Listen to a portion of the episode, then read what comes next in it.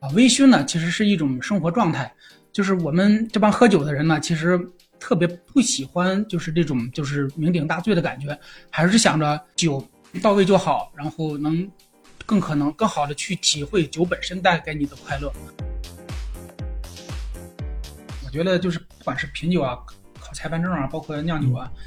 就是一开始最大的动力就是好玩儿，就是觉得这个东西比较有意思。就是我自己是做设计的，我我深深知道，就是做一个项目啊，不是你自己说了算的，有一个叫甲方的人的存在。但是啤酒不一样，啤酒从一个理念啊，然后到一个想法，然后我们把它创造出来，还能分享给别人喝，后收获一堆反馈，这是一个完整自己能够把控的一个过程。就佳酿真是好玩儿。当时我是第一次在酒里喝到酒牌的味道。非常清新，瞬间就把我给打动了。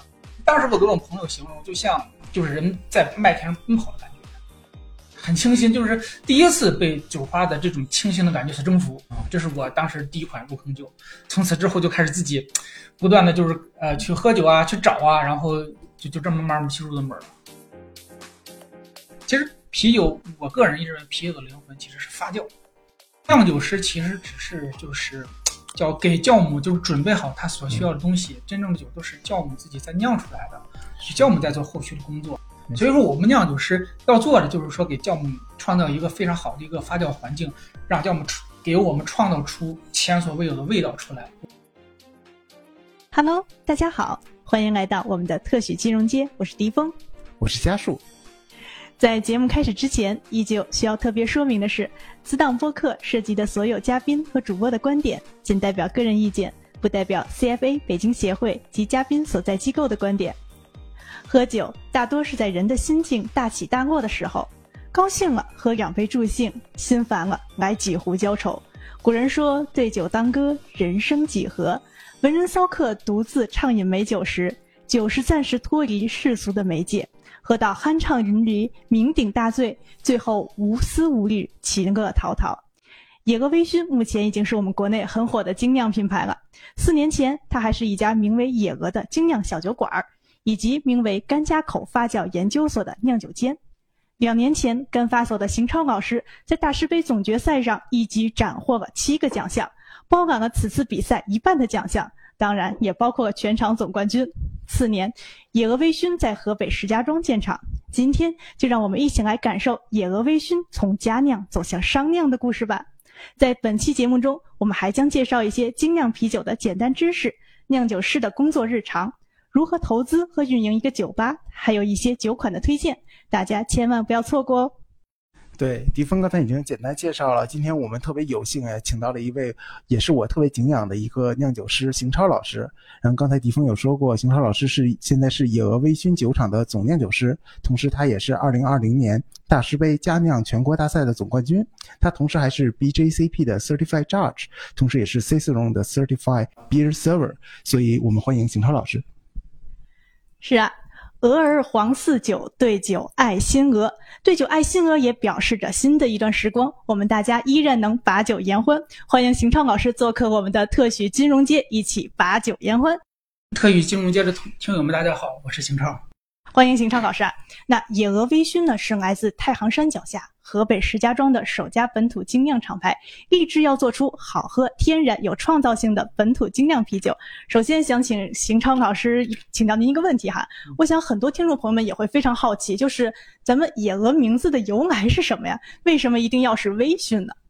呃，是这样的，就是野鹅呢，其实是大雁的一个学名，因为我们是一家就是太行山脚下北方的酒厂嘛，就是我们也特别喜欢。和敬佩大雁这种自由奔放的精神，然后我们也希望就是能把这种精神凝聚到我们自己的酒里，啊，微醺呢其实是一种生活状态，就是我们这帮喝酒的人呢，其实特别不喜欢就是这种就是酩酊大醉的感觉，还是想着就是酒到位就好，然后能更可能更好的去体会酒本身带给你的快乐。而且我们这帮酒鬼呢，其实特别有意思，就很多人喝酒呢会互相劝。就啊你喝吧，你喝你干你干，我们这都不是，我们会抢，因为我们平常一起喝酒的时候，经常会大家会拿一些好酒过来，因为好酒的数量有限啊，是不是？你不抢就没了，哪轮得着劝别人喝，都是自己抢走了啊。所以这种情况呢，就更不会就是喝太多，而且而而且就是一种这种理念，就是少喝点儿，喝点儿好东西。是的，是的。哦，这个邢老师刚才描述的这个这个太有画面感了，因为我其实呃私下也是一个这个精酿啤酒的爱好者，所以其实呃也是邢老师这个大名也是闻名已久了。然后其实我还知道邢老师您的本职其实不仅是一个精酿啤酒的酿酒师，嗯您同时也是一个建筑设计师。嗯然后，所以您也是现在我们当下特别流行的一个优秀的斜杠青年。那可您可以介绍一下，就是您在这个呃建筑师和这个酿酒师之间是怎么平衡自己的这个工作和兴趣的？呃，首先这样，我觉得其实挺难平衡。今天其实这样，今天其实我咱咱们早早就约了嘛，但实际今天就就我觉得约特别失败，因为今天是我最忙的一天。就我本来就觉得今天这事儿肯定能完了，结果今天就就完不了，然后我就从那边偷偷跑出来，然后待会儿本来我说我说录完咱们一起去去喝点儿，然后继续聊，结果就是我我就必须得录完之后赶紧就还要回去，还要还要出图纸，对，就这种状态，对。就所以说，你要想完完就完全的平衡，我觉得近乎是不可能的，只能说是，就是目前先尽力吧。就是一开始就是，呃，酿酒的事儿，就是我自己在家里倒腾，就是下了班之后啊，然后就是开始就酿酒。其实我也不是说能平衡，我觉得我也平衡不了，就特别难。对，因为就是每个人的精力其实有限的，就是能把一件事情做好，其实已经很难了。然后兼顾那么多事儿，那肯定是有所取舍呀，对。然后，因为我在我们这个建筑行业其实也干了挺多年的了，然后也是就是我毕业第一年之后我就考了那个我们自己那个证书嘛，嗯，然后就是我觉得其实还是这样的，就是你的工作的分配啊，就是你要还是要把它分配好，对，而且就做某件事情是吧，就就不能拖，就是做什么事儿我就赶紧把这件事做了，然后这样是做了才能做第二件。我我基本上其实爱好还很多，就除了酿酒之外，还有很多奇奇怪怪的其他爱好。之前我还就是做北京地下电影放映组织，对我还听说您爱吃面，对，然后还组织美食组织，是对，然后就之前还练过搏击，那都都是都是啊，这个太厉害了。都是那种就是说是看似就别人觉得你搞一件就可以了。当时我想也是，就是比方说，就就就类似于这样，就是说，比方今天晚上出图，但是忙过来，然后把节目录了，对吧？但是回去之后，其实这个图也是出了，只是说晚一点。但是如果今天不来这个事情，可能就错过了。其实很多都是这样挤挤吧，挤挤挤挤，然后就把事情做出来的。我比较擅长同时做很多事情，太厉对对，，害了太然后厉害了做这件事，。做这件事，几件事情啊，来来回回穿插。那他们有人经常说，就是这个连点成线嘛，就是乔布斯的那个，啊他觉得你之前的这些经历，其实对你现在做的事情都有帮助。您觉得，就比如您建筑师的这个经历和就其他的这些爱好，对您这个酿酒会有一些什么样的帮助呢？对，这帮助特别大。对，因为我们是搞设计的，包括待会儿咱们讲那个啤酒的设计，就会，它其实完全就是植根于就是这种设计习惯，嗯就是做什么事儿就不不会说是拿着麦芽什么找个平方直接就开始降，一定是有一个设计，有个顶层设计，有个概念，有个想法，然后就是把它落实到理念上，然后最后用用技术去跟它实现。这跟我们搞设计是一样的呀。首先我们有一个想法，然后就是把它做成一个方案，然后最后就是一个草草图，最后做成施工图，然后拿到现场。我觉得酿酒跟设计真是一脉相承的事情。是珠光灼灼，难掩其华，说明我们邢超老师就干一行行一行。哎，这里呢，我们还收集了一些协会会员和听众朋友们的提问哈。啊，那我呢，首先先代表小白们向邢超老师问一个问题哈，嗯就是精酿啤酒和普通啤酒它的区别是什么？从口感上来说，还有之类的。嗯，实际这样的就是，我觉得就是精酿啤酒这个词儿啊，它其实它的诞生啊是有一定的历史的背景的，就是是我们的就是中国精酿的，就是领路人吧，就是高原高大师和我们那个牛皮糖的，就是沿海啊，然后辫儿爷他们几个人商量出来的，就是其实对美国的 craft beer 进行一个翻译。之前曾经很多人都定义过，说是这个到到底是翻译成精工啊，嗯对吧？然后还是翻译成手工了，最后定了一个精酿，就这个词儿其实特别好。但是呢，就是精酿这个词儿呢，到现今天来来讲，大家都都会觉得好像有点儿，就到处都是这个了。对，就我本人就是是持这样的观点的，就是我觉得酒其实不能分成什么叫精酿，什么叫粗酿，对，它都是啤酒本身。是是，对，然后比方说是精酿啤酒和普通啤酒，我认为它其实都是一种酒，它都就是啤酒，只是嗯风格不同。嗯你不能说是我们平常喝那大绿棒子，它喝着有点淡，嗯，你就觉得它是粗制滥造了。我我不是这么看，我认为它其实它就是这样一种类型的酒，嗯，对吧？美式淡爽拉格，其实它的设计，它它的设计和酿造，它就是这样的。你如果说它偷工减料，对吧？它它往里面就是混一些不该有的东西，那是它有问题，对吧？但是它的设计之初，它就想要做这样的啤酒，只不过大家现在觉得口味不浓郁了。但是如果我们依然用这种严谨的方式做出一种浓郁的啤酒，也是可以的。嗯所以我的观点就是说，是其实不存在精酿和粗酿，只是啤酒的风格和它的就是原始理念它不同而造成的。嗯，那精酿啤酒里面它有没有自己的分类啊？有的精酿啤酒是这样的，就是我们这个就是现在一般情况下就是呃比较权威的，就是有一本叫 BJCB 世界啤酒风格指南，就是我们用风格就来区分啤酒的种类。现在是有三十四个大类，一百二十三个具体风格。嗯我们刚才说的那种，比方说那种工业啤酒啊、大绿棒的，其实是这一百二十三类风格中的一种。嗯，对，叫美式淡爽拉格。嗯啊那您觉得现在喜欢喝精酿的人多吗？基本上在哪个年龄层的人比较多？嗯，我觉得现在喝的还真挺蛮多的，就是而且越来越多说我们家叔，我觉得现在就是年龄层次，反正就是我现在就是接触到的，就是还是年轻人会多一点从二十出头吧，一直到嗯四四十多岁，嗯嗯。都都都还是蛮多的，而且就是年龄层次越来越越不一样。前天我们店里来一位就是老奶奶，也是对，就是满头银发，跟她女儿一起来的，跟我说我喜欢喝 IPA，对对，就就就是那种北京北京老奶奶嘛，带着那种耳环，我喜欢喝 IPA，就是那种感觉。嗯当时我还挺震惊，我说你不会觉得苦？他说没有，这酒有劲儿 啊，这就有意思。哎，对对对，您刚才提到精酿啤酒会不会普遍来说比较苦？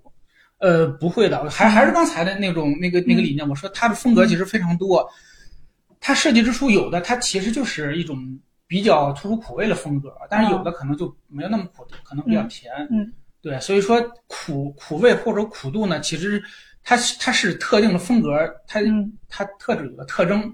它那个精酿啤酒，它呃吸引我们一个特别重大的一个特点，就是它的丰富多彩性。哦它太丰富了，就是嗯近乎有多种可能啊，包括就是你刚才说那个苦，其实嗯也有很多的不同的维度来描述苦。嗯比方说是一种轻柔的苦，啊还是一种烈性的苦，是一种粗糙的苦，对吧？还是让你喝起来感觉就是非常绵长的苦，那是不一样的嗯。就比方说我们平常喝那个皮尔森啤酒，皮尔森啤酒有一个重要的特征就是喝完之后一定要有非常悠长的苦味，那才可以。如果你喝起来没什么苦味，那肯定不正宗。嗯对，但是它的苦味是种高级的、轻柔的，而不是说像你喝完之后像中药一样，就是留在嘴里久久不去。对，所以说轻柔的这种高质量的苦味会给人带来愉悦的。嗯，对。那既然精酿的风格这么多哈，嗯那我想问您一下，就是如果大家想要入坑的话，喝什么比较好呢？就是您有没有什么比较好的高性价比的入坑款可以推荐给我们的？嗯，我觉得是这样的，就是就是入坑款，其实还是看你个人的喜好。比方说，你平常就是喜欢喝一些甜的东西，对吧？其实比较适合入坑的，就是是一些水果增味的酒，能帮你非常快速的就这么啊一喝，哎，我平常喝的时候就是你自己平常喜欢的味道就在酒里，这样能让你非常快速的能找到一种共鸣，嗯。能够很好的去接受它。然后呢，比方说你平常就是喝普通的酒就多一点，喜欢麦芽风味比较浓一点，其实可以入坑一些呃小麦类型的酒，嗯。像德式小麦啊，嗯。然后比利时小麦啊，就是最典型的就是比利时小麦比，其实就是福加白。对，福加白其实是最典型的比利时小麦的代表，喝起来就是麦香比较浓郁，也比较的清新。如果呢，就是你自己平常就是呃性格比较比较豪爽，然后喝一些烈酒也没有问题，觉得这些酒都没劲儿，是吧？你就可以试一些像那个呃帝国 IPA 啊，就是喝起来非常苦，但是非常带劲儿的一个酒。然后或者是一些帝国世涛啊，就像摆着这这杯一样，对吧？嗯就这个酒就是非常的丰富，让你喝起来非常有层次感，让你能够体现到非常多的一些的感感受。那我就追问一个，邢老师，您的入坑款这个精酿啤酒是哪一款呢？呃，我这样的，我我其实入坑当时也是有个故事，嗯，就是当时我来北京的时候，当时也没什么事儿，在微博上瞎翻，嗯。然后后来就发现微博上，然后有一个帖子上就写说北京新开了一家酒吧，然后能喝到世界各地的啤酒，因为你你想搞这个啤酒的人，就兴趣爱好都很多呀，对。就是像我这就是特别容易好奇，就好奇心 瞬间就被勾起来了，就是 啊有这样的好店我一定要去看，结果去了，就是说是冰柜里有好多酒，那那地就是牛逼糖嘛，啊，就是牛逼堂那时候刚开的时候，在那个护护国寺寺嗯那那个店，嗯然后酒头上就是墙上有很多他们自己酿的酒。当时我印象特别深刻的一款酒叫它的号儿都记得叫十二号，啊叫牛牛逼小麦。哦，牛逼小麦啊，，对对但是现在是改名了啊，就是叫现在叫牛逼小麦，对牛逼小麦，对那是一款就是美式小麦，就是投了酒花的一嗯个一个小麦。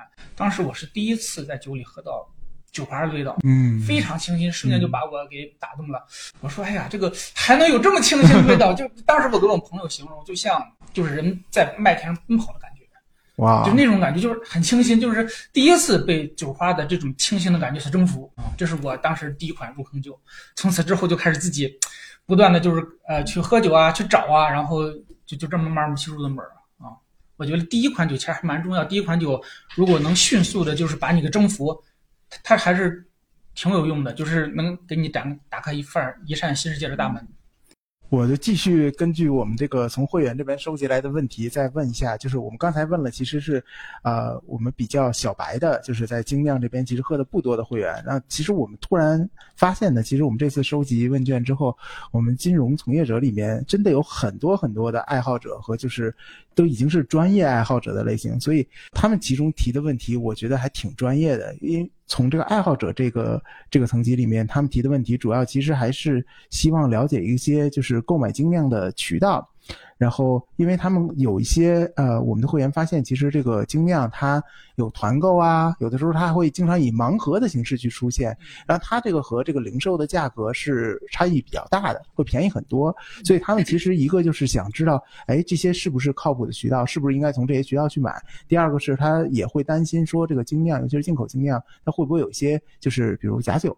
但是我相信可能假酒的这个不一样的，可能这个跟进口商的 是不是定价什么的会有关，这也想听邢老师帮我们解答一下。呃，首先呢，就是说你想去喝酒，到底是去酒吧好一点啊，还是买这种对对对易拉罐好一点啊，对吧？对吧？对这个问题可能得，我我还是挺想说的，我还是高度建议，就像我自己一个一开始入坑一样，高度建议还是去酒吧喝。就是因为你喝酒啊，就是不仅仅是喝酒本身，酒吧的环境啊、服务啊，包括一些就是 bartender 会给你介绍这个酒，它是不一样的。你来我们店喝酒，如果你对于这个酒有这种认识的话，如果碰巧我在店里的话，我会拉着你，会你给你讲一晚上。如果我发现会有人特别想入门的话，就我就是我记得二零一六年我在厦门，嗯因为我当时设计的叫厦门国际机场，啊，然后那是我就是一个，因为我我我本来其实是做机场航站楼设计的，嗯。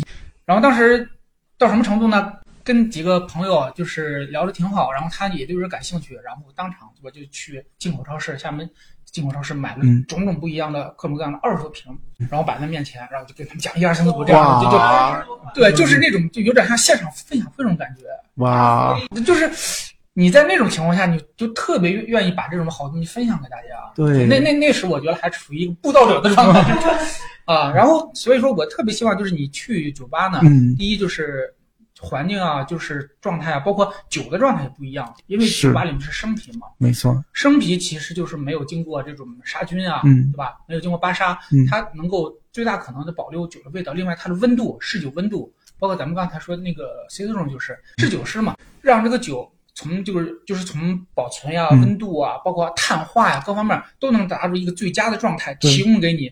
你这时候喝这个酒，跟你易拉罐倒出来的酒完全是两种酒。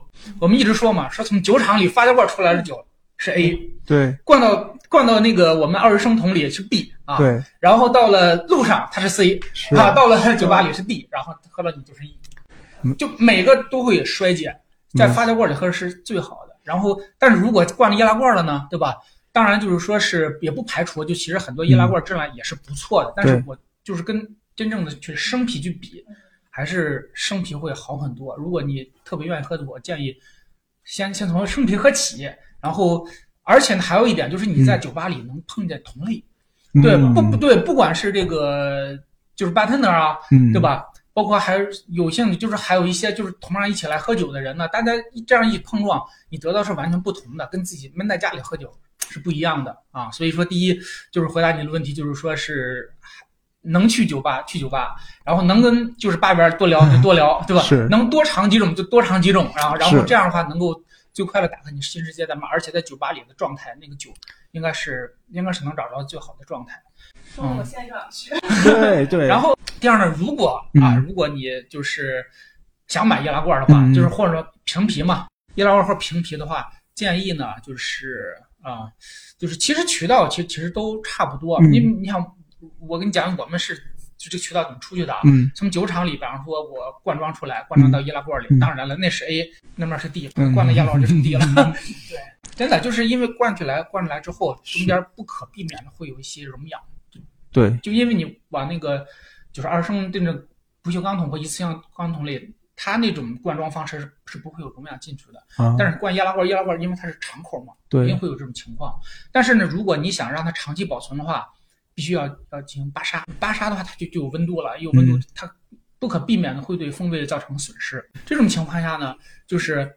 呃，你你再去买这个渠道呢，其实就是风味已经衰减的情况下，如果去买就是更好的酒呢，我觉得首先你要挑一个就是就是评价还比较高的一个厂牌，或者是去那个就是评分网站，包括那 Antip 对吧？然后或者是国内有酒花对吧？都可以，然后去搜一搜，然后它的排名还是比较客观的。对，然后根据它的排名和描述，有点像大众点评一样，先搜一搜看一看，对吧？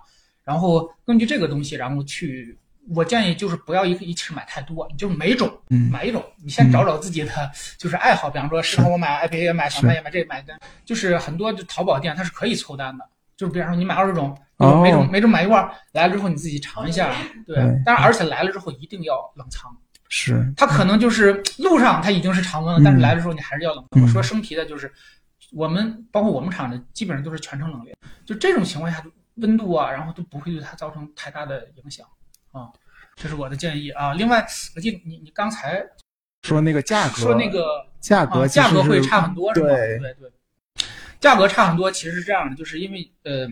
首先就是酒吧里的价格跟易拉罐跟那个我们买的易拉罐和瓶价格就不一样，是。酒吧里会贵，是因为就是酒吧里它是有它的就是包括房租成本啊，对，然后就是人人员成本啊，就各方面成本它它都在的，所以我说在酒吧里其实你喝的是一个服务，它的它有它的服务在里面，嗯，对吧？就像你对吧？去一家咖啡厅去喝那咖啡，跟你自己买咖啡那是不一样的嘛，对。然后呢，就是不同的渠道，包包括你说盲盒啊、秒杀价那个东西，它其实就是。正常的活动，我觉得跟其他的没有太大区别，东西肯定是一样的。明白啊，就是所以说，我觉得价格方面哪便宜买哪儿，但是一定有一点要注意，一定要看日期。哦，日期非常重要，就是说很有可能就是有一点就是非常就是便宜的酒，有可能有一个词儿叫临期酒。临期，嗯，对，就比方说我这个酒保质期九十天，它可能八十就八十天了，嗯，就是不是说来了不能喝，我们也喝过，就是说是过了期的酒，不是说不能喝，是因为它的口味。和最佳状态已经差特别多了，所以说我们之前有一个词儿嘛，叫最佳时建议时间，对吧？就你在这个时间内，你喝的这个酒，它是它是表现是最好的，过了这个时间，它可能就变成另外一款酒了。就就像我们现在摆这些酒，其实打了那么长时间，这些酒已经成了其他酒了，已经不是我们描述那款酒了。包括刚才你还说了一点，就是那个买会不会买到假酒啊？这个实际上就是你看，就是咱们有时候在新闻里看，工业啤酒是有时候会有一些什么假对杂醇啊，但但但啊不是假酒，假酒贴贴贴有吧？你说了杂醇，那不是假不叫假酒，那是酿造有问题啊。OK，它这个造假酒的成本非常高。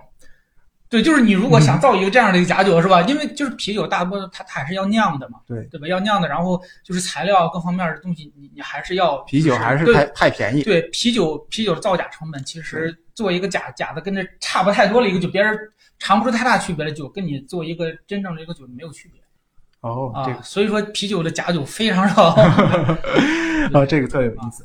那个邢老师，刚才您提到说啊，就是在酒吧里面，其实可以和这些侍酒师交流，包含和这个同好交流。其实我觉得特别有趣，而且就上次在您的酒吧，我有一个非常有意思的发现啊，就是我跟那个咱们的服务员说，OK，我想我喜欢酸，嗯，然后那个服务员就是就给我介绍的非常细，然后同时他最后说他自己是某个厂牌的酿酒师，我是是是来您这边学习的吗？还是为什么您这边会有这么专业的？这个酿酒师都来这边做这个服务生的。呃，是你跟他聊的是我们那儿的，就是八元，现在叫我们我们叫驻店酿酒师啊，徐天笑先生 啊，他是这样的，他其实到我们这儿也是挺有缘分。他其实当时啊，就是从之前那个品牌出来之后，他其实是想出国留学的，嗯他是想去德国去读酿造，去德国就是世界最顶级的那个啤酒的学校去学酿酒。嗯然后呢，就是在等待签证的过程中呢，就说来北京找个地儿，然后先待一段时间。结果在我们这儿就是目睹了我们从建建设，然后建店，然后慢慢一开始一起奋斗的过程。后来就是觉得啊，在我们这儿留着也挺好的，对，对因为就是大很多人都劝他说，你你跟着我，对吧？跟着跟着说跟着超哥一起就是去酿酒，其实也蛮好的，在这面积累一段时间经验，再出去会更有这种就是针对性，对吧？嗯学的东西会会更好，而且确实在我们这儿，我自己也觉得是一个很难得的机会，因为现在我们这个团队是一个呃非常的有朝气、欣欣向荣，嗯就是创现在应该是我们创作非常旺盛的时期。我们现在每个月至少能出三款新酒，就哇这个数字可能就是一般人可能没有太大的这个概念，因为一般的酒厂能能能能，其实一年能出两三款新酒已经算是可以的了。当时就是我跟另外一个我们酒吧朋友去描述，我说每嗯每个月能出三款，他说你这个是一个望尘莫及的速度，对。就是这种就是快速出品呢是这样的，就是我们就是有自己创作的东西，也有跟别人合作的东西。就是我们就现在就是合酿款，就是一直在聊嘛，一直在跟别人去合作。包括我们今天上来这这八款酒，其实有很多都是我们合作酿造的，嗯就是大家一起碰撞灵感，然后一起去去做。然后我这边我也还可以去做自己的东西，嗯就不断的有一些合作呀，包括一些跨界的一些交流。就嗯这都是他们的产物，嗯包括就是你刚才和这个鱼尔来福，鱼尔来福就是我在重庆，我当时我们圈里有一个词儿嘛，叫九头接管，叫 take over。九头接管的意思呢，就是说，呃，这一个店这一天只卖你品牌的酒，就是所有的酒头都归你，这就叫接管啊。然后呢，就是主理人一般会到现场就跟大家分分享这个酒的，就是来历啊、故事啊，嗯解答大家问题啊，跟大家一起喝酒。对，这其实嗯是一种分享，其实也是对品牌来讲也是一种市场宣传，也蛮好。我当时去了重庆，重庆叫 Back Future 嗯这个咖啡馆，嗯然后也是一家酒吧，然后酒做的特别不错啊，重庆的朋友可以去看看啊。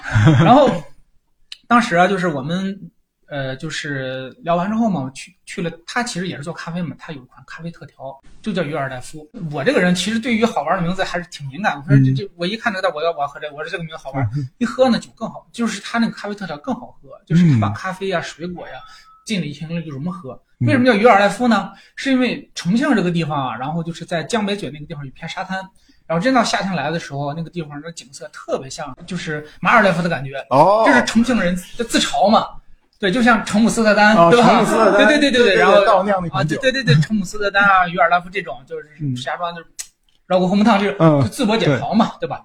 然后这个酒我喝了，我说这个酒太好了，我说咱们把这个酒啊，然后就是把它酿的，就把这个味道，然后复刻到酒里。嗯你如果这个咖啡特调在你自己这个地方，只能重庆当地人或者来的人才能喝。嗯，然后如果咱们做成这种啤酒的话，全国人民都能喝，大家所有的酒都能喝到，包括今天你能喝到喝到一个重庆特色的啤酒。我觉得我挑的特别好。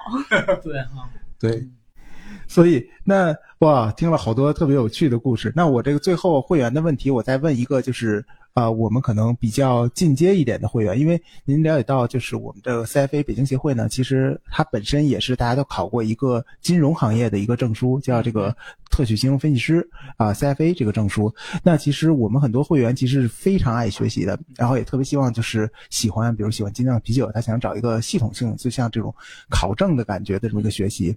然后其实市面上我们了解到，其实有两个证书，一个是 BJCP，一个是 Cicerone。然后我看到您的介绍，您其实两个证书也都有考过。您可以简单介绍一下，就是如果我们一个会员就对于这个精酿啤酒感兴趣，然后想系统性的学习一下，啊、这两个证书各各有什么样的不同？然后除了考这个证书之外，还有一些什么样的学习渠道呢？好的，呃，首先说一下这个考证书的问题。呃，对，正如你所说，BJCP 啊，它其实是一个叫呃 Beer Judge Certification Program，它是一个叫那个啤酒裁判的一个认证项目。它是起源于美国，但是现在已经是世界上最权威的一个啤酒裁判认证项目了。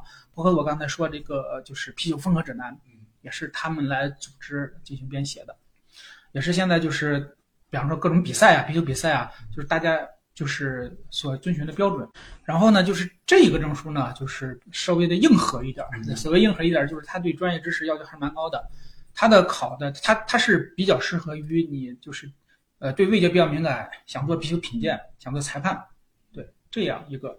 然后他的考试呢是这样的，首先它是一个首先要通过一个网考，这个网考非常难，它是需要你在一个小时之内要答一百八十道题。一百八，算一下啊，哇，一个小时一百八十道题，哇，就是这样的，一百八十道题是这样的，就是说我我当时跟很多人，因为我考完之后，我也是，其实我我是一个蛮乐意分享的人，就是好多人就是跟别人传授经验嘛，我说你应该怎么样怎么样，一个小窍门是什么？就是它是一个网页形式的，就是我建议你说一定每天要早早起，特别早的时候，在网速最快的时候，没有卡顿的时候，去考这个网考，因为它翻下页可能就要两三秒。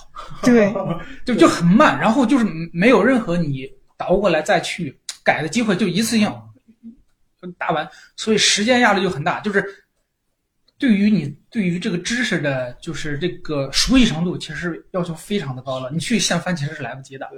就是它会，它这个网考它会涵盖于就是啤酒的风格知识，嗯呃，裁判的一些程序，包就包括品酒的一些程序，包括就是酿酒方面的一些东西，原料方面的东西，酵母怎么样啊？然后就这种，然后最变态的问题其实是这样的，最变变态是什么？就三三四种风格，告诉你这三四种风格，对吧？有什么区别？比方说让让你选，还是多选，对吧？这三种风格里哪一种有什么什么味道，让你选，就就就这种非常难。嗯然后就是这种情况，其实就是需要要做特别多的积累，要看很多书，而且就是你如果真是一点儿酿酒经验没有的话，其实有些问题你是答答不出来的。比方说酿酒师他他会问你说什么时候要过滤啦，对吧？对不对？比方说是这这个用碘去检测。到底是为了干嘛，对吧？类似于这种问题，你没见过的话，其实你你是不晓得的，不知道对对。然后呢，考完之后，你就有了一年的叫见习这个评价师的资格，啊，他就是网考有效期是一年。考完之后呢，就是他会就是在这个会组织一个叫线下考试，就是品鉴考试。就像我们这样，他会给你上六杯酒，就每种每每每酒每杯酒都不一样。然后它是一种盲考的形式，就是给你上一杯酒，告诉他会告诉你这个酒是什么哦，但有可能它是，有可能不是，哦，有可能符合风格，有可能不符合风格。判断有可能好喝，有可能非常难喝。对，就是这种考试呢，就是这样，就是呃，比方说有二十个考生一起考，他就是说是上了这个，但是判卷人也不知道你上什么酒，嗯，这完全就是组织者，然后去市场买，或者是找一些家庭爱好者去去要。然后呢，他怎么去判分呢？是有三个，就是高等级的考官，嗯，就是跟他跟大家一起去喝嗯，就是看你描述跟考官描述有多接近。接近就行。对，越接近你得的分越高啊，因为就是以他以以这几个考官的答案为标准嘛。对，我是二零一几年的，就是线下就是北京线下评评审那个考官。对，就是你到了一定等级了之后，你就有资格当考官了嘛。对，然后其实就就像就像那个什么一样，就像那个平时的比赛一样，嗯给你一杯酒啊，告诉你这是石涛，嗯就开始写了写了写了写了，就是喝完之后，就是要在大概就是应该是在十分钟之内，应该就是一篇就是很长的一篇描述要就要出来了。对啊，这是线下考试，线下考试完之后会就是翻译成英文，如果你是英文很好的话，你可以拿英文直接作答，这个很加分。如果就是是中文的话，会翻译成中文，会翻译成英文，嗯然后寄到美国，嗯然后由美国的官方去分配给这个就是更高等级的人去判卷儿。嗯判出来卷儿就是会会有一定分数了。根据你的分数，你比方说是你是六十多分，你可能及格了，对吧？你就是一个见习裁判。如果过了七十多分，可能是另外一个级别。如果你过了八十分，你然后又有一些线下的，就是比方说我们出去评审，嗯就是会给你一个裁判积分，有点像打怪一样啊，就参加一次给你裁判积分，裁判积分有积累一定程度，你会继续升级。然后目前是最高等级呢，叫 Master，就叫大师级嗯啊。现在咱们中国有一位，啊就一位对对，中国现在目前只有一位，对，他在上海，就 Master。往下面叫 National，就是国家级这种，嗯对，现在就是国内有那么两三位，也不多。对，也不多。在在下面就是就是认证级 certification 这级别了，我现在是在下面这一级 啊。那也很厉害了。对，然后就是这是 BJCP 啊，对对，加讲我我能再问一下，你讲它的通过率大概有多少？你说这个就是线下考试这个通过率是吗？就是整整体吧，整体的它其实是这样的，现在的就是网考通过率很低，就已经很低了就已经很低了，就是嗯就是很多人他他答不完，啊。一百八十道题，对，但答不完。另外就是20确确实题很难，嗯对这个这真是能有效的筛选掉一部分人，但是线下的就是说通过率并没有那么低，嗯基本上考不过的不多。就是之前我们有一个人他是考不过，是因为前天晚上喝大了，喝的太多了，就是考试那那那些人只有他没过。对，然后这种情况，然后现就是那个现在这个 BJCP 裁判已经是中国现在不管是裁判行业、裁判还是这个酿酒啊各方面的一个中流砥柱了。就包括现在所有的国内顶级的这这些比赛都有他们的身影，嗯确实是给中国的这个精酿发展其实是做出了挺大的贡献的啊。就这个这个认证和考试，因为嗯就是你有一个背书了嘛，对对，对，比方说就就证明就是以你自己的努力，大家认可你了。其实而而且还真是就是非常公平，你只要学习了，网考就能过。只要你认真去练久了，我当时就是网考不必说看书，嗯然后就是多多去学习，然后你去一些酿酒去实践。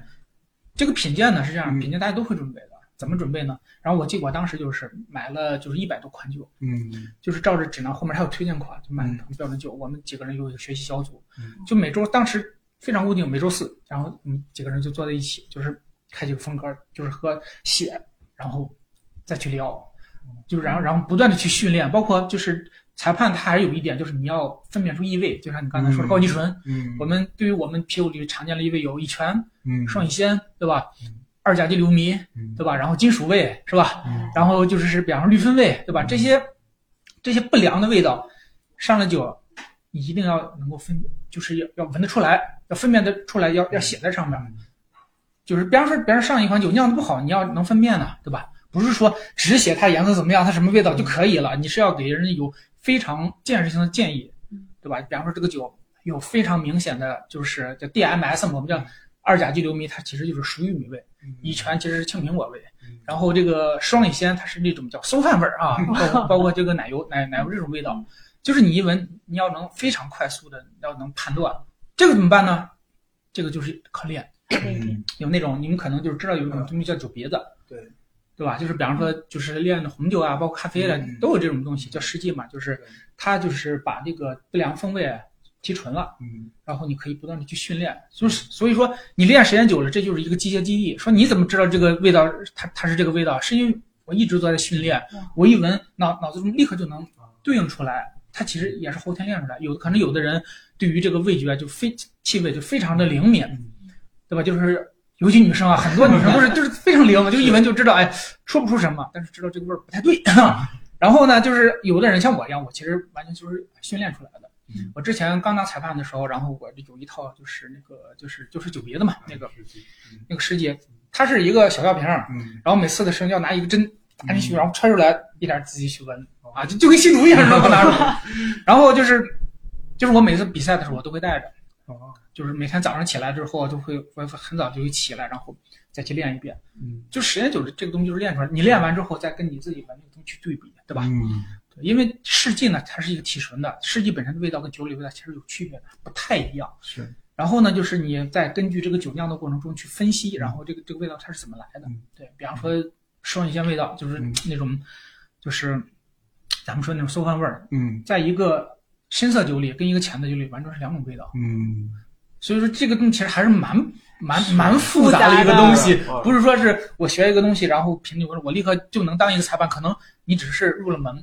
后期的就是说还需要很长时间的不断的喝酒啊、比赛啊、积累，跟大家去聊啊，比方咱俩去聊这款酒，你说这个酒的优劣点各方面的东西，对吧？啊，然后从一个颜色，然后它的气味。它的味觉嗯，然后它的碳化程度，然后包括它的口感是薄呀，是厚呀，嗯有没有涩味啊，对吧？它的苦度怎么样啊？整体上给它一个非常立体的评价。然后如果有酿造问题，我们就是裁判都会给他一些建议，对吧？就是建议你那个酒，对吧？比方说嗯材料不新鲜，嗯第二，比方说有氧化嗯，是吧？比方说你这里面对吧，就是就是熬煮不太够，导致有 DMS 味道，嗯都可以给他一些建议。这样或者是真正能帮助就是这个酿酒酿酒师的，就是他同意来这款作品，你是可以给他改进的。我觉得这一点其实是区别于就是红酒和咖啡的。啊因为红酒这个东西啊，虽然我不太懂啊，但是 我我应该大概明白，就是你给他建议，其实也也没有太大用处，对对因为这个就是人家酒庄这么多年服务，是种？植嘛，对对对种植红酒主要是靠葡萄嘛，对对，所以你你给酿酒师建议，其实不会有太大用处，但是啤酒是非常有用。对对对。红酒主要还是农业那那那一趴我觉，得红酒在于自然的天赐方面，其实占了挺大的一个部分，是的但是啤酒酿造就是酿酒师本人的主观能动性非常的对，对。非常大，非常大，这能占到非常大的一个比例，近乎可以说是酿酒师有多大的本事，你就能酿出什么样的酒。对对对，那这是 BJCP 啊，感觉听您分享 BJCP 真的是非常专业了。那会不会那个 Cicerone 那个考试会更加适合爱好者一些呢？呃 c i t r o m 它其实也是有点像这个 BJCP 一样打怪升级的一个东西，但是它是考试嘛。嗯呃，BJCP 啊，实际是一个比较公益的一个类型的，就是培养裁判。但是 c i t r o m 就是稍微就是有点有点那种比较商业化那种成熟那种商，就是那个认认证体系，嗯它也是分为四级，嗯对吧？从初级的叫 Server。嗯 Server 这个等级啊，就是你网考就可以。嗯网考其实就是应该我没记错五六十道题，我当时考的时候是全英文，嗯，现在应该是有了中文。然后这个应该是不那么困难的，嗯它有完完善的复复习材料，然后你根据材料然后去复习，嗯就是一段时间，我觉得通过是不难的。嗯啊，有，但是第二呢就就很难了，哦它它就是需要你你要有实操的考试，比方说给你一个酒桶，你要把它拆下来。哦。在接回去，这就是实操了。因为就是 s m 他是侍酒师，嗯，他讲的其实就是一个专业的从业者，然后就是在酒的，就是各个过程嘛，比方说是这个呃生啤系统啊，这个酒头啊，各方面儿你都需包括这个杯子呀、清洗各方面儿，它是更接近一个从业者的一个就是日常。啊，这是跟那个 BJCP 非常大的一个区别。然后再往上走，就是说什么中级、高级，然后它的最大等级呃 c i s m 也是 Master。现在咱们中国就是最高等级的，嗯就是有一位，应该是叫亚洲啊，哦亚洲各各有一位有有就有一位叫叫沙涛沙老师，对，哦他现在是咱们中就是亚太亚亚洲地区啊，叫亚洲地区 C 种第一人，呃 唯一一个大师对对，唯唯一一个就是就是三级嘛，对吧？嗯那那那个等级还是挺高的。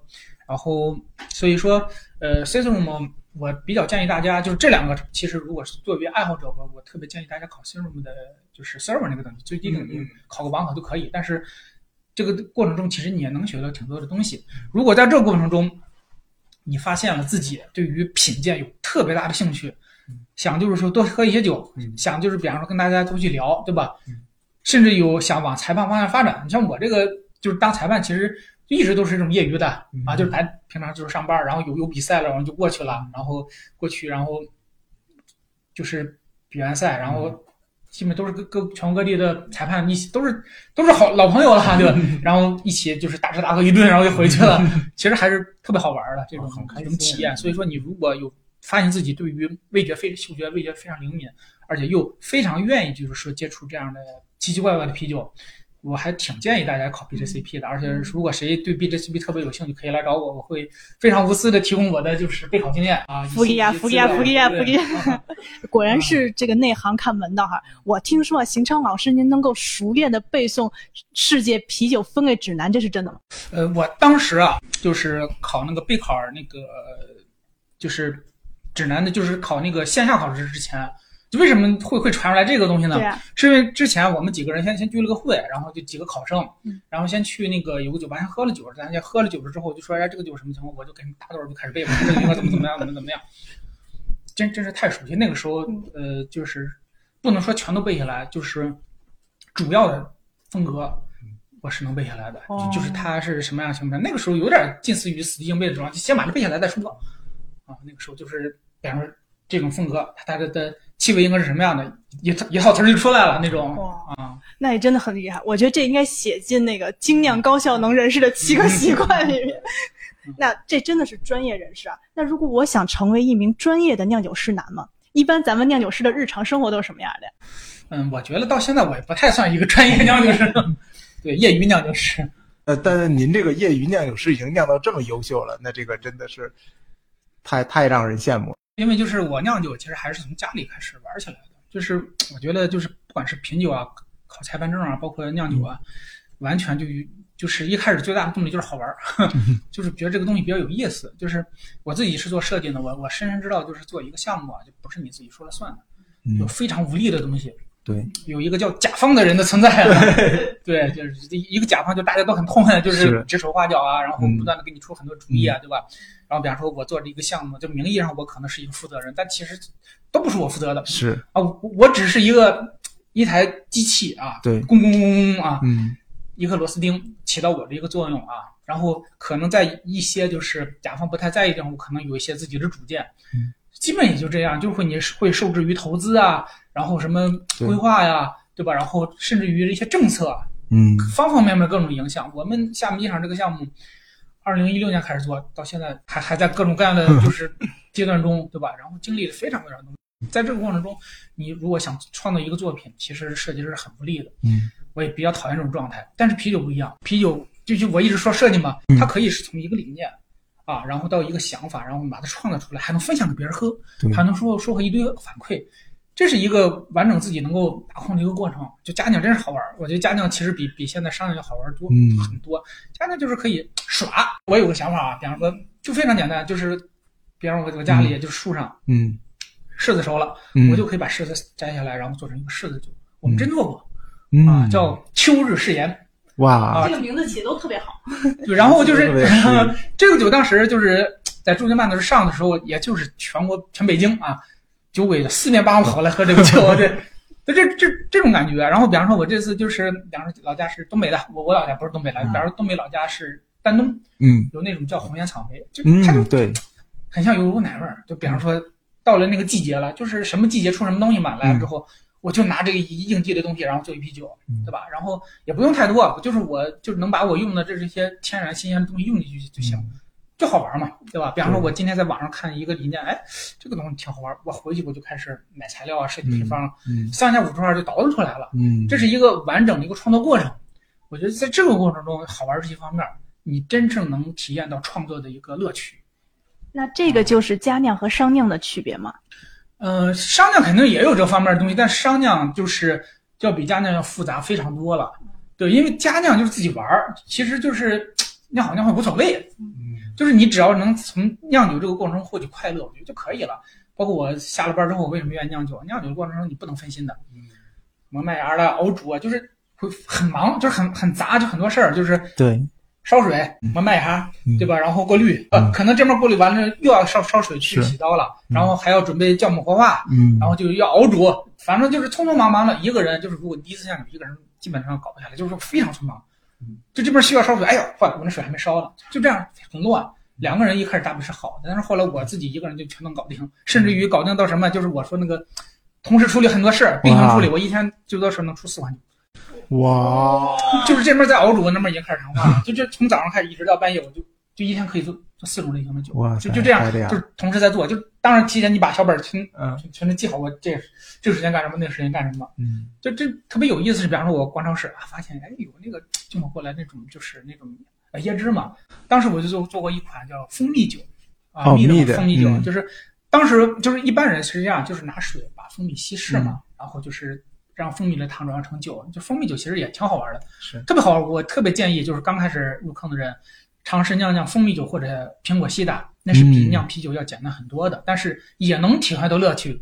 我当时是怎么做的呢？我是直接买那种椰汁，拿椰汁直接把那个蜂蜜化开，嗯一滴水没有加，出来是浓郁的椰子味儿和蜂蜜味儿，非常好喝。哎呀，哦就这种感觉，然后再给别人，别人说，哎呀，这这绝了，对，有意思。就是你不仅是自己享受到创作快乐，还能得到正向的反馈。我觉得这种对于一个成就感。对自己就是往上拔一点啊，叫叫艺术创作来讲，就是是一个非常棒的一个事情。啊刚才邢老师，刚才您分享那个蜂蜜酒的那个椰子蜂蜜酒的那个创作，哎，那我就挺想让您跟我们的听众分享一下，就是您的一得意的作品，它创作的这个心路历程。可能现在听众因为呃从音频吧，所以看不到我们桌面上其实有。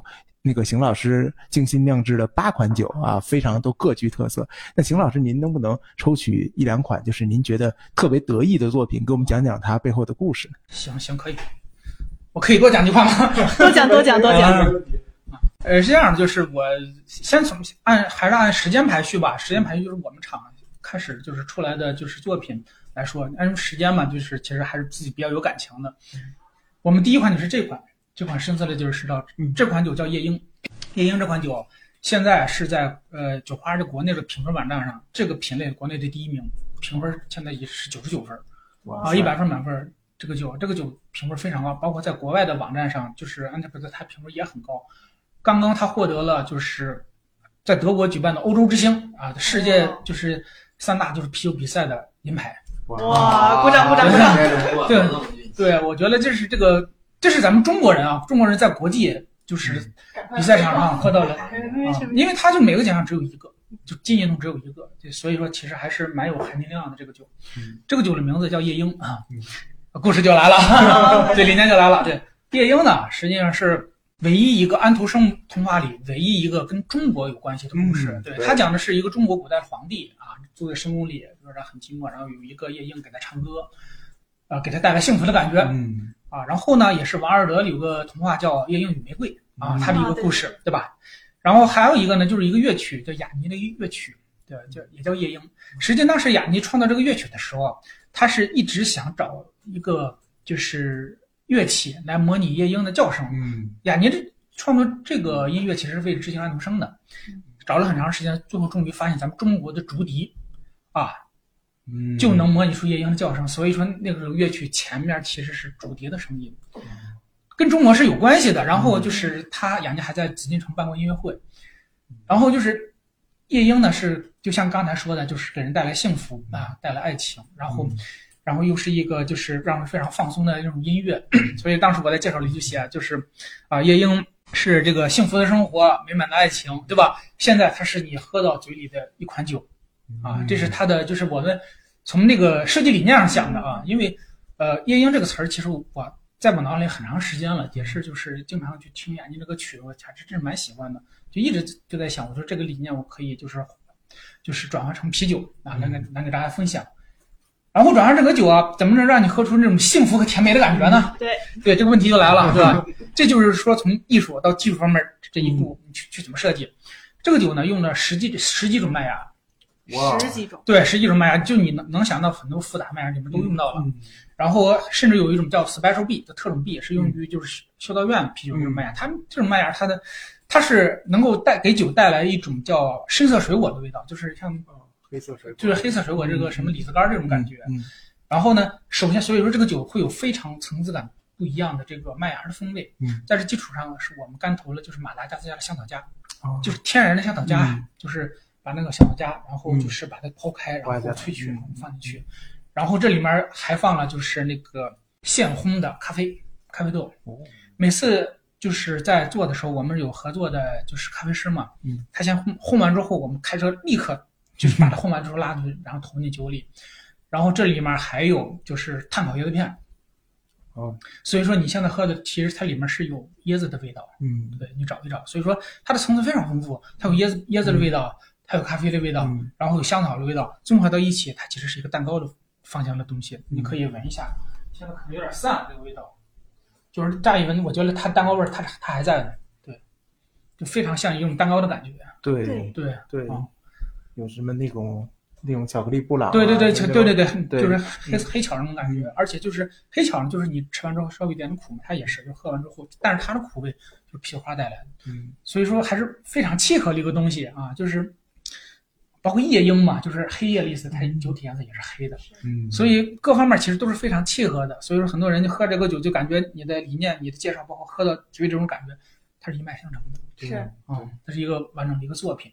这就是我们为什么特别有感情，就是我们厂出的第一款酒。因为我们厂二零年就开始建厂了，到三月第二年三月份，其实我们已经可以做酒。为什么到了其实到七月份这个酒才出来呢？嗯，是因为我们就是一直觉得当当时我们厂里都说说说他们啥时候卖呀？对，然后其实我们倒了很多酒嗯。啊，就是不是说酒不合格，是嗯。我觉得这个风味没到我们能拿出手这个要求这这这个级别，是因为嗯。你的第一款产品一出来，它其实就代表你的这个对产品定位了，基准，对，就是你嗯你你在就就就在这个地方了，所以说第一款你非常的重要，嗯。所以我们高度重视。当时前几款出的几款酒我们都不满意，我觉得这个东西出来不能代表我们的水平，嗯我们出来就是一个 top 级别的，嗯知道这个酒我们出来之后我就可以了。嗯然后那一年那那那那段时间是全国九十八家，就是叫全国首发嘛，就是我们把酒寄到全国九十八家酒吧，咱一起上。当时我还特别做了一个要求，我说在晚上九点的时候一起放背景音乐《夜莺》哦啊，所以大家就是说这是第一款就是酒商对 BGM 有要求的一个酒款。厉害了，对，嗯这是这一个酒啊。然后呢，就是呃，再讲，嗯，啊，于尔大夫刚才讲过了，啊对，然后可以讲讲那个呃豆阵七桃吧。豆阵七桃是一个就是 cider 西打，嗯嗯这个酒也很有意思。豆阵七桃嘛，其实是闽南语，叫大家一起玩的意思。嗯，这个酒来源于哪里呢？其实来源于厦门。我当时在厦门的时候啊，就是也玩了一批朋友，嗯然后就是之前跟厦门另外一家啤酒厂叫沙坡北，嗯关系挺好的。当时就一直想琢磨着做一款本土特色的啤酒。然后后来就大家就是知道厦门有一种什么特色呢？就是在小巷子里啊，就是会卖一种东西饮品嗯和这个水果，就是把柠檬啊，然后这个桃子呀，然后苹果呀，然后一些话梅啊投进那个水里，然后让它泡。嗯因为它话梅它是有盐渍的嘛，嗯出来之后那个就是泡出来的水果就就会很好吃，嗯然后那个水也可以喝嗯，就是一种很解暑的东西嗯，叫古早味。因为嗯古早味是闽南语，就讲古老的风味嘛。现在就是很多人去厦门根本找不着这个地方，也不知道嗯。然后我们就想，就像于尔代夫一样，我们要把本土这种味道还原到酒里啊。然后我们酿了这个酒，这个酒是是西藏是拿青苹果，然后做基底，就是还原了它里面放苹果嗯，然后这里面还放了桃子。嗯然后一起发酵，最后我们就把话梅投进去，然后什么话梅，所以你现在喝一口是浓浓的话梅味儿，你可以尝一口，对，就非就是很多人就描述嘛，就是感觉一口话梅的味道都在里面，嗯，真的。哎嗯，哎家属评价一下。就是就是因为西打一般都是小甜水的感觉嘛对对对对，但是它这个主要是那个话梅的那个味道特别妙，是不是还很咸？很很对，就是就是那种咸，嗯，怎么说呢？它又不是像咸宁期的那种对对，对就是它会有一种点点中药的感觉的那种咸，所以是是挺好喝的，对，非常有很夏天。很很好玩的，它嗯它它首先它是一个好玩的酒，嗯，第二喝起来还算比较好喝的一个酒，对吧？还还很有意思，后面还有很多故事可以给你讲，对吧？所以说这个酒就非常有意思。这个酒在我们店里其实一推一个准儿，很多人一喝，哎，这个酒很有意思，嗯，对吧？跟我之前喝的所有酒都不一样。我说那当然，我们这里面就 就是一个不一样的东西啊。我们不是说是在别的基础上改改传统，而是我们是真是基于本土的一个东西，然后进行自己的提炼，然后把它用酿酒技术把它酿出来的一个东西。啊，这是这个斗阵七桃啊。啊，这个这这一个酒，然后后面我想这就是再讲一个那个什么，对，再讲两个吧。想讲一个这个这个酒叫蒙太奇，哦，蒙太奇其实是一个叫电影术语嘛，叫剪辑的意思。嗯为什么叫蒙蒙太奇呢？叫蒙太奇的原因啊，就是说是呃，我们知道就是 IPA 这种酒啊，其实是它的味道大多是就是水果，就是那个酒花带来的。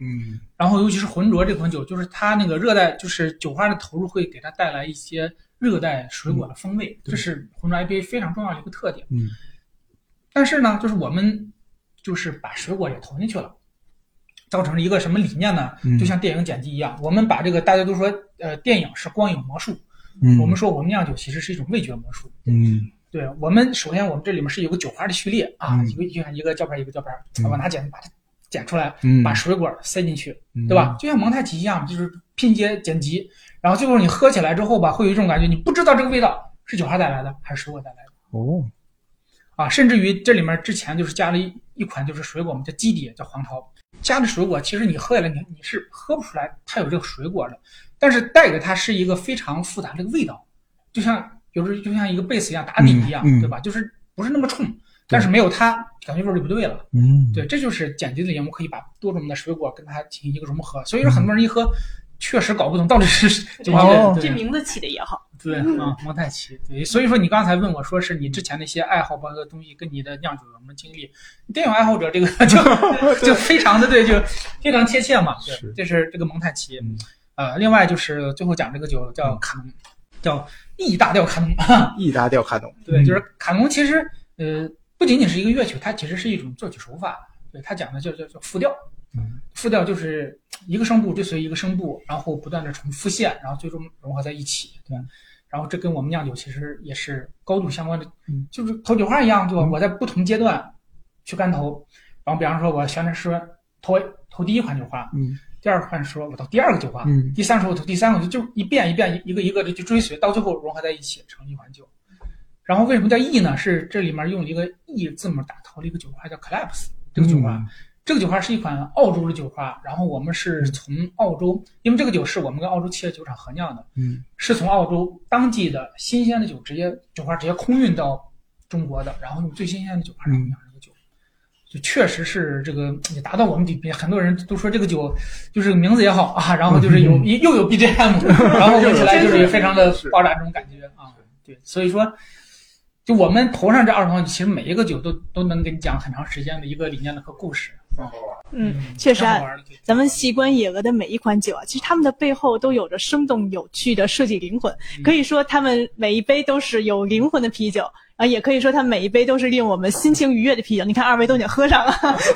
是的，气氛烘托在这儿，必须得喝一杯。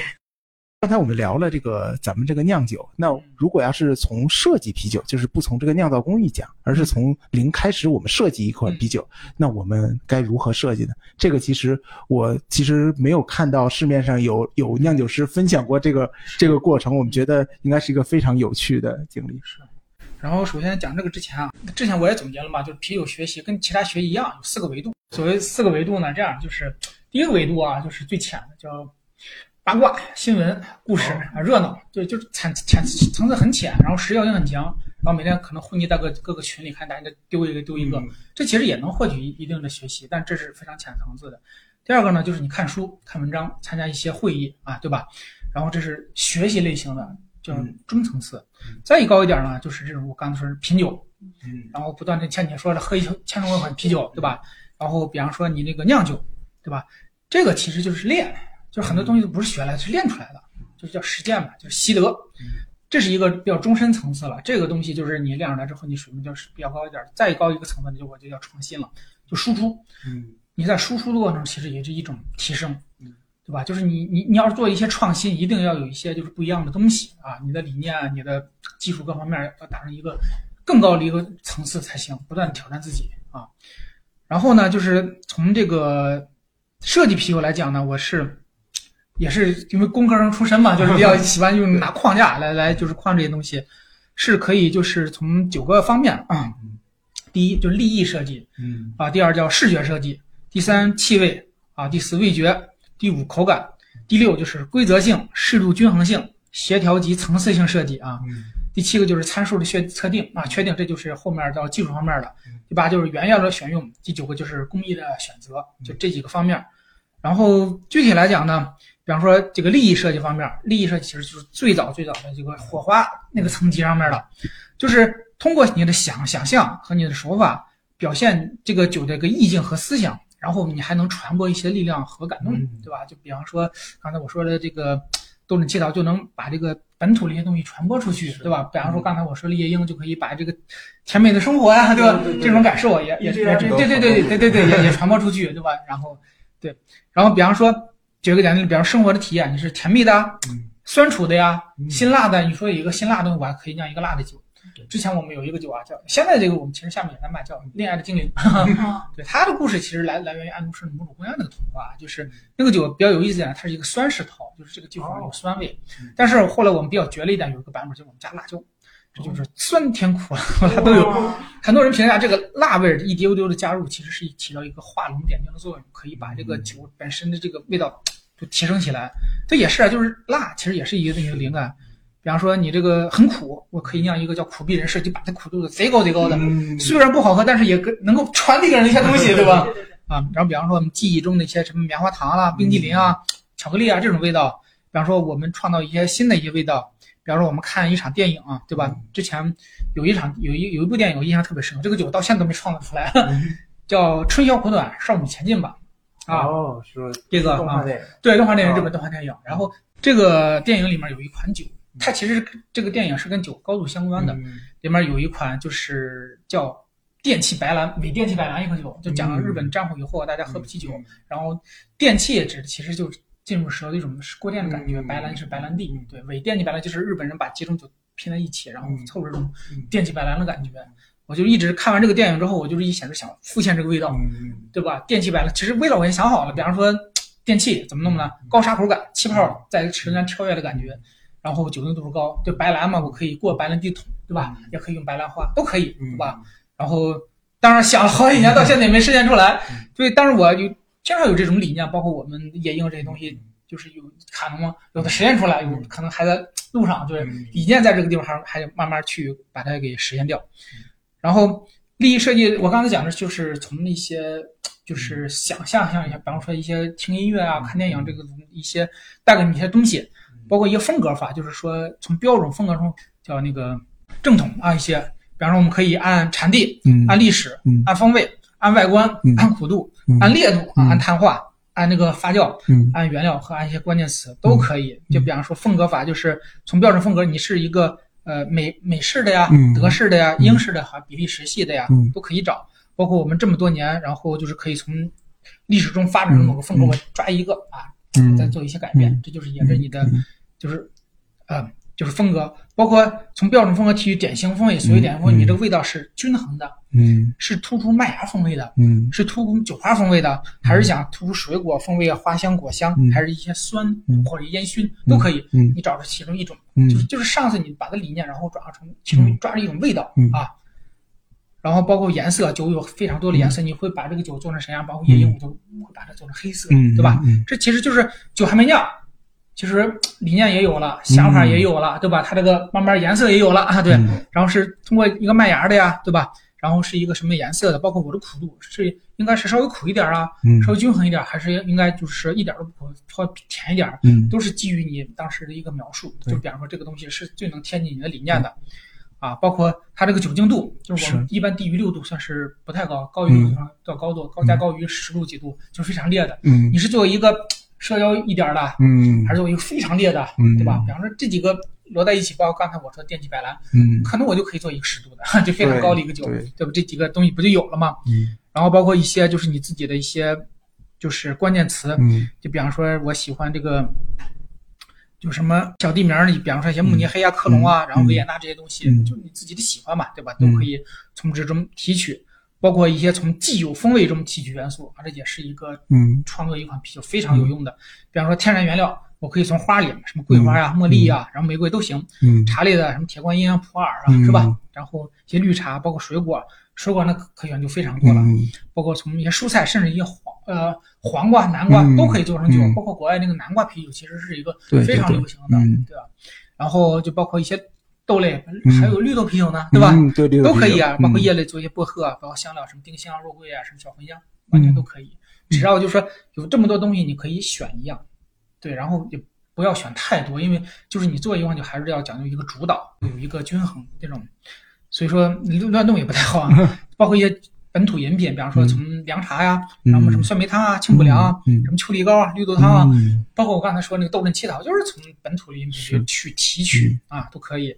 就比方说从咖啡里面嗯。啊，不同就是烘焙的产地的咖啡烘烤程度、嗯。投放方式，比方说那个可可、巧克力，对吧？嗯？包括就是现在这个可可其实也非常复杂，对吧？它不同的产地啊，对这些东西对。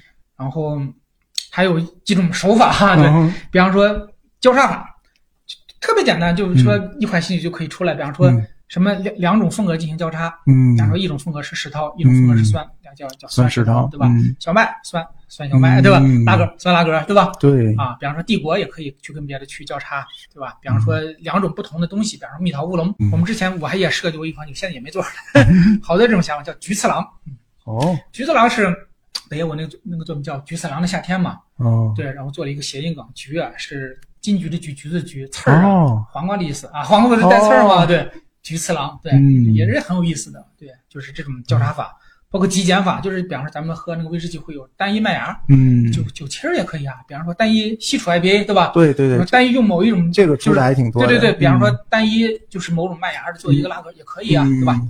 比方说属性变异，对吧？嗯。比方说有一款东西叫石涛，嗯。现在已经出来了，白石涛，白石涛大家都觉得是黑的，我可以对对白的，对。对吧？比方说波特，我是一个黑，我可以做金色波特，嗯对吧？比方说小麦，大家都觉得它是应该是一个度数比较低，我可以做一个帝国十度小麦，都可以，对吧？就是说，其实稍微一变异这种手法，包括包括后来前面几种是在艺术创作中很明显、很明显的一些手法、嗯一个办法。嗯我自己又总结出，你可以用蒙蒙太奇嘛，对吧？几种元素进行混调，然后出来之后真假难辨。蒙太奇的说法，这是做蒙太奇时候嗯自己说的嘛，对吧？然后利益设计的落点就是可以是一个好名字，嗯。一一段好的介绍，包括我刚才嗯嗯。讲的挺多的，对。然后包括我们自己就是有一个系列叫太行系列，嗯。就是我们太行系列是我们酒花的系列，因为我们是太行山山脚下的一个酒厂。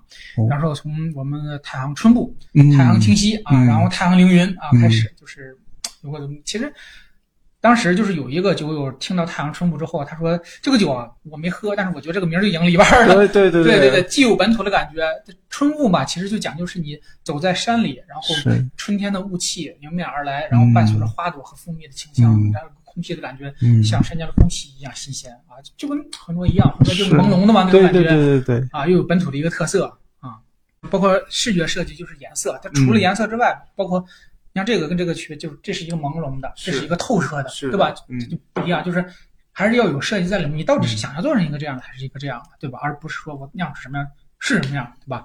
包括这泡沫，我泡沫是高是低，然后细腻程度，包括匹配的杯子，它嗯都是我们视觉设计的一部分。你是用什么杯子去装，对吧？对对，包括有很多就是酒酒没出名，杯子出名啊，啊是杯子很火，说啊这个杯子好，我一定要要一个这样杯子聚。宝盆啊，对对对对，那种啊，对是。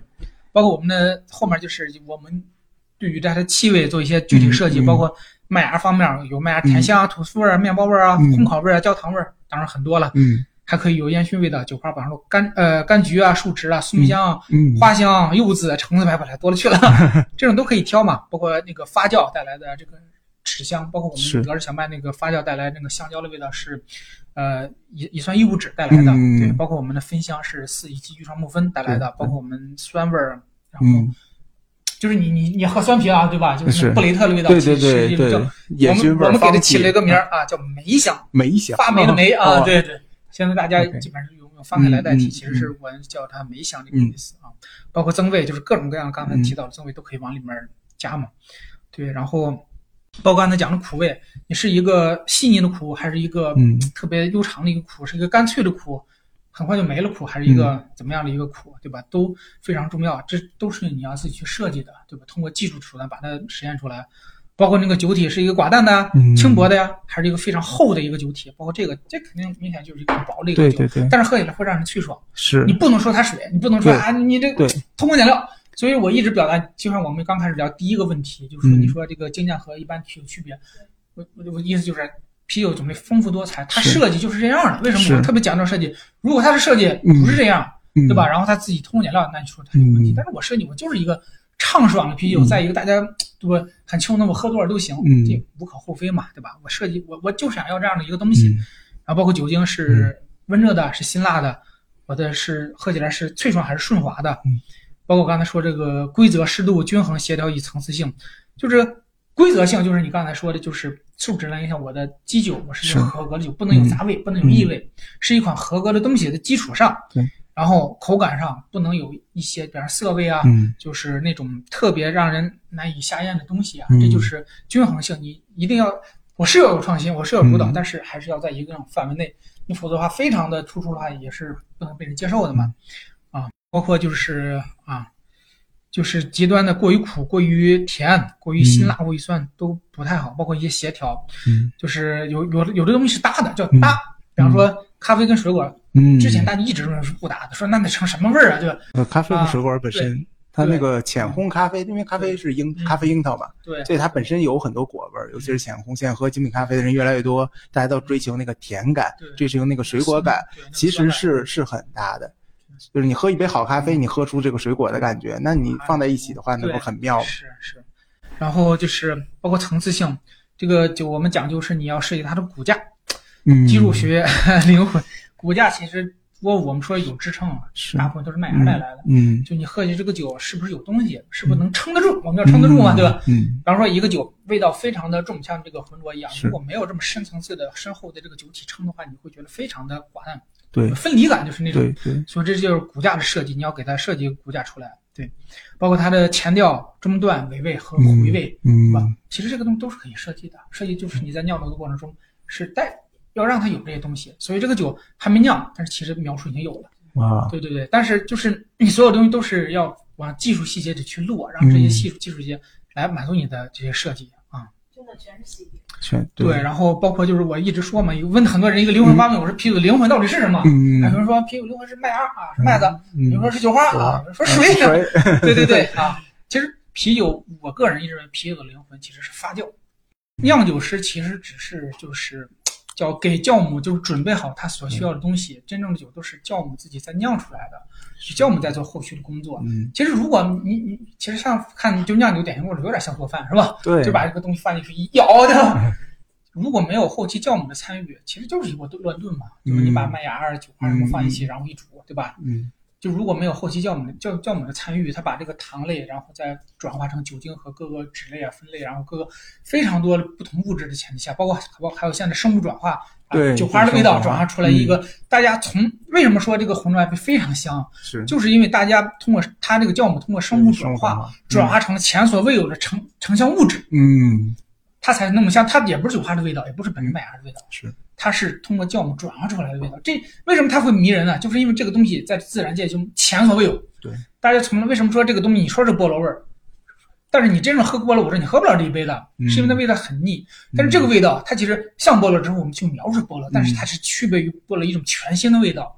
所以说，我们酿酒师要做的就是说，给酵母创造一个非常好的一个发酵环境，让酵母给我们创造出前所未有的味道出来。我觉得这就是以后就对一个神奇的生物转化。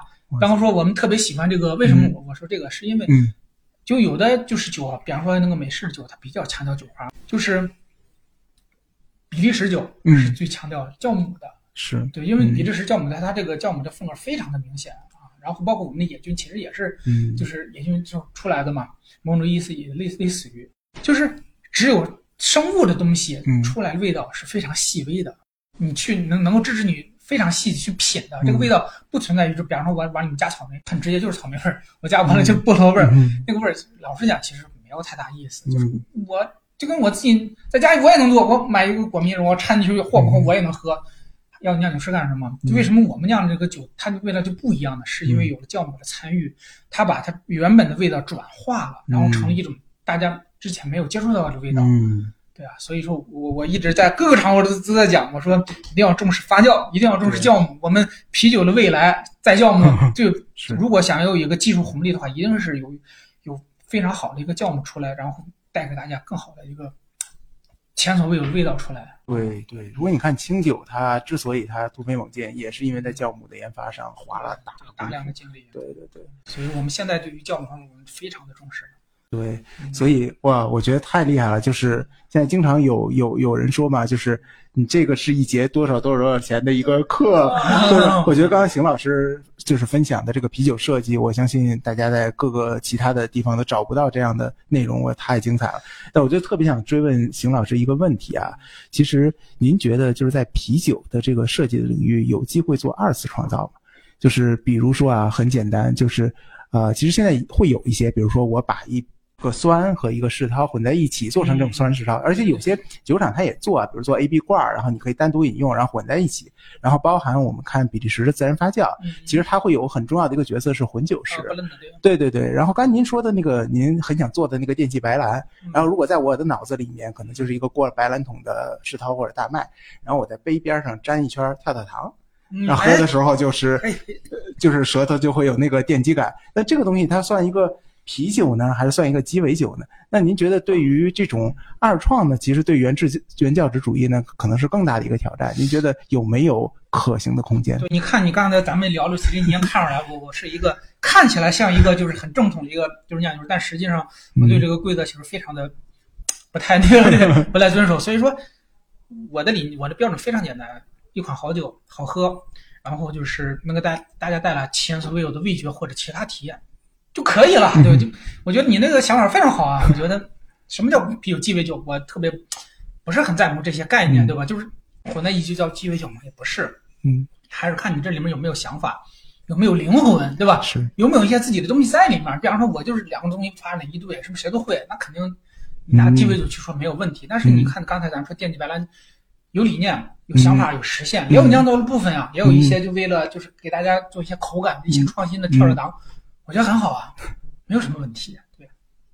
那说到要酿造出具有个人特色的酒哈，那如果要想请邢超老师您帮我们的金融专业人士，尤其是我们 CFA 北京协会设计一款酒的话，您有什么好的设计思路吗？对，我觉得这个设计思路咱就可以大家一起碰撞了。咱们可以从很多的维度，比方说一开始有一个火花开始，然后比方说是呃金融从业者有什么特征啦，跟跟其他人就是。特别不一样的地方，对吧？可以从这方面去提取元素啊，然后甚至于就是比方说，呃，之前我也说嘛，CFA 嘛，对吧？嗯其实就是可以 A 是艾尔，对吧？嗯就是一款就是对啤酒大类嘛，嗯然后 C 和 A 我们分别取一个首字母，对吧？嗯然后就可以对同名啤酒就可以出来了嘛，对。对对对，哦，那这个说真是哎。那如果我再具象一点，比如说金融这个行业，您说有什么特色？我觉得可能我们金融从业者最大特色就是要和人和钱这两个东西打交道。懂了，钱了，懂懂懂懂懂，好好，这这就可以了。我们做一款最值钱的啤酒，对，但是最贵啤酒，这也行，对对，最贵啤酒，对对，金融从业者，对对对，我们再回到这个酿酒这个本身的话，其实刚才您说就是 BGCP 的这个所有的啤酒分类，然后也介绍了您酿的酒。那其实这个啤酒里面，它经常会有人说啊，这个东西正宗和创新是有什么样的一个冲突？尤其是很多酒啊，有像是什么修道院啊，像包含啊其实艾尔啤酒也是一个历史非常悠久的一个啤酒。那它其实包含那个德国的这什么纯净法啊什么的，其实它对啤酒的酿造其实无形之中加了很多条条框框。但是刚才听您的分享，您这个一路就走在一个 创新的先锋。那您作为一个这个酿酒师，您怎么去权衡这个呃正宗和这些创新的矛盾？那然后当时您刚才介绍的，不管是呃厦门的这款，还是这个约尔代夫啊，其实它其实您用了很多中国在地的元素。那这个中国特色的这个风格，您觉得现在这个时间点出现了吗？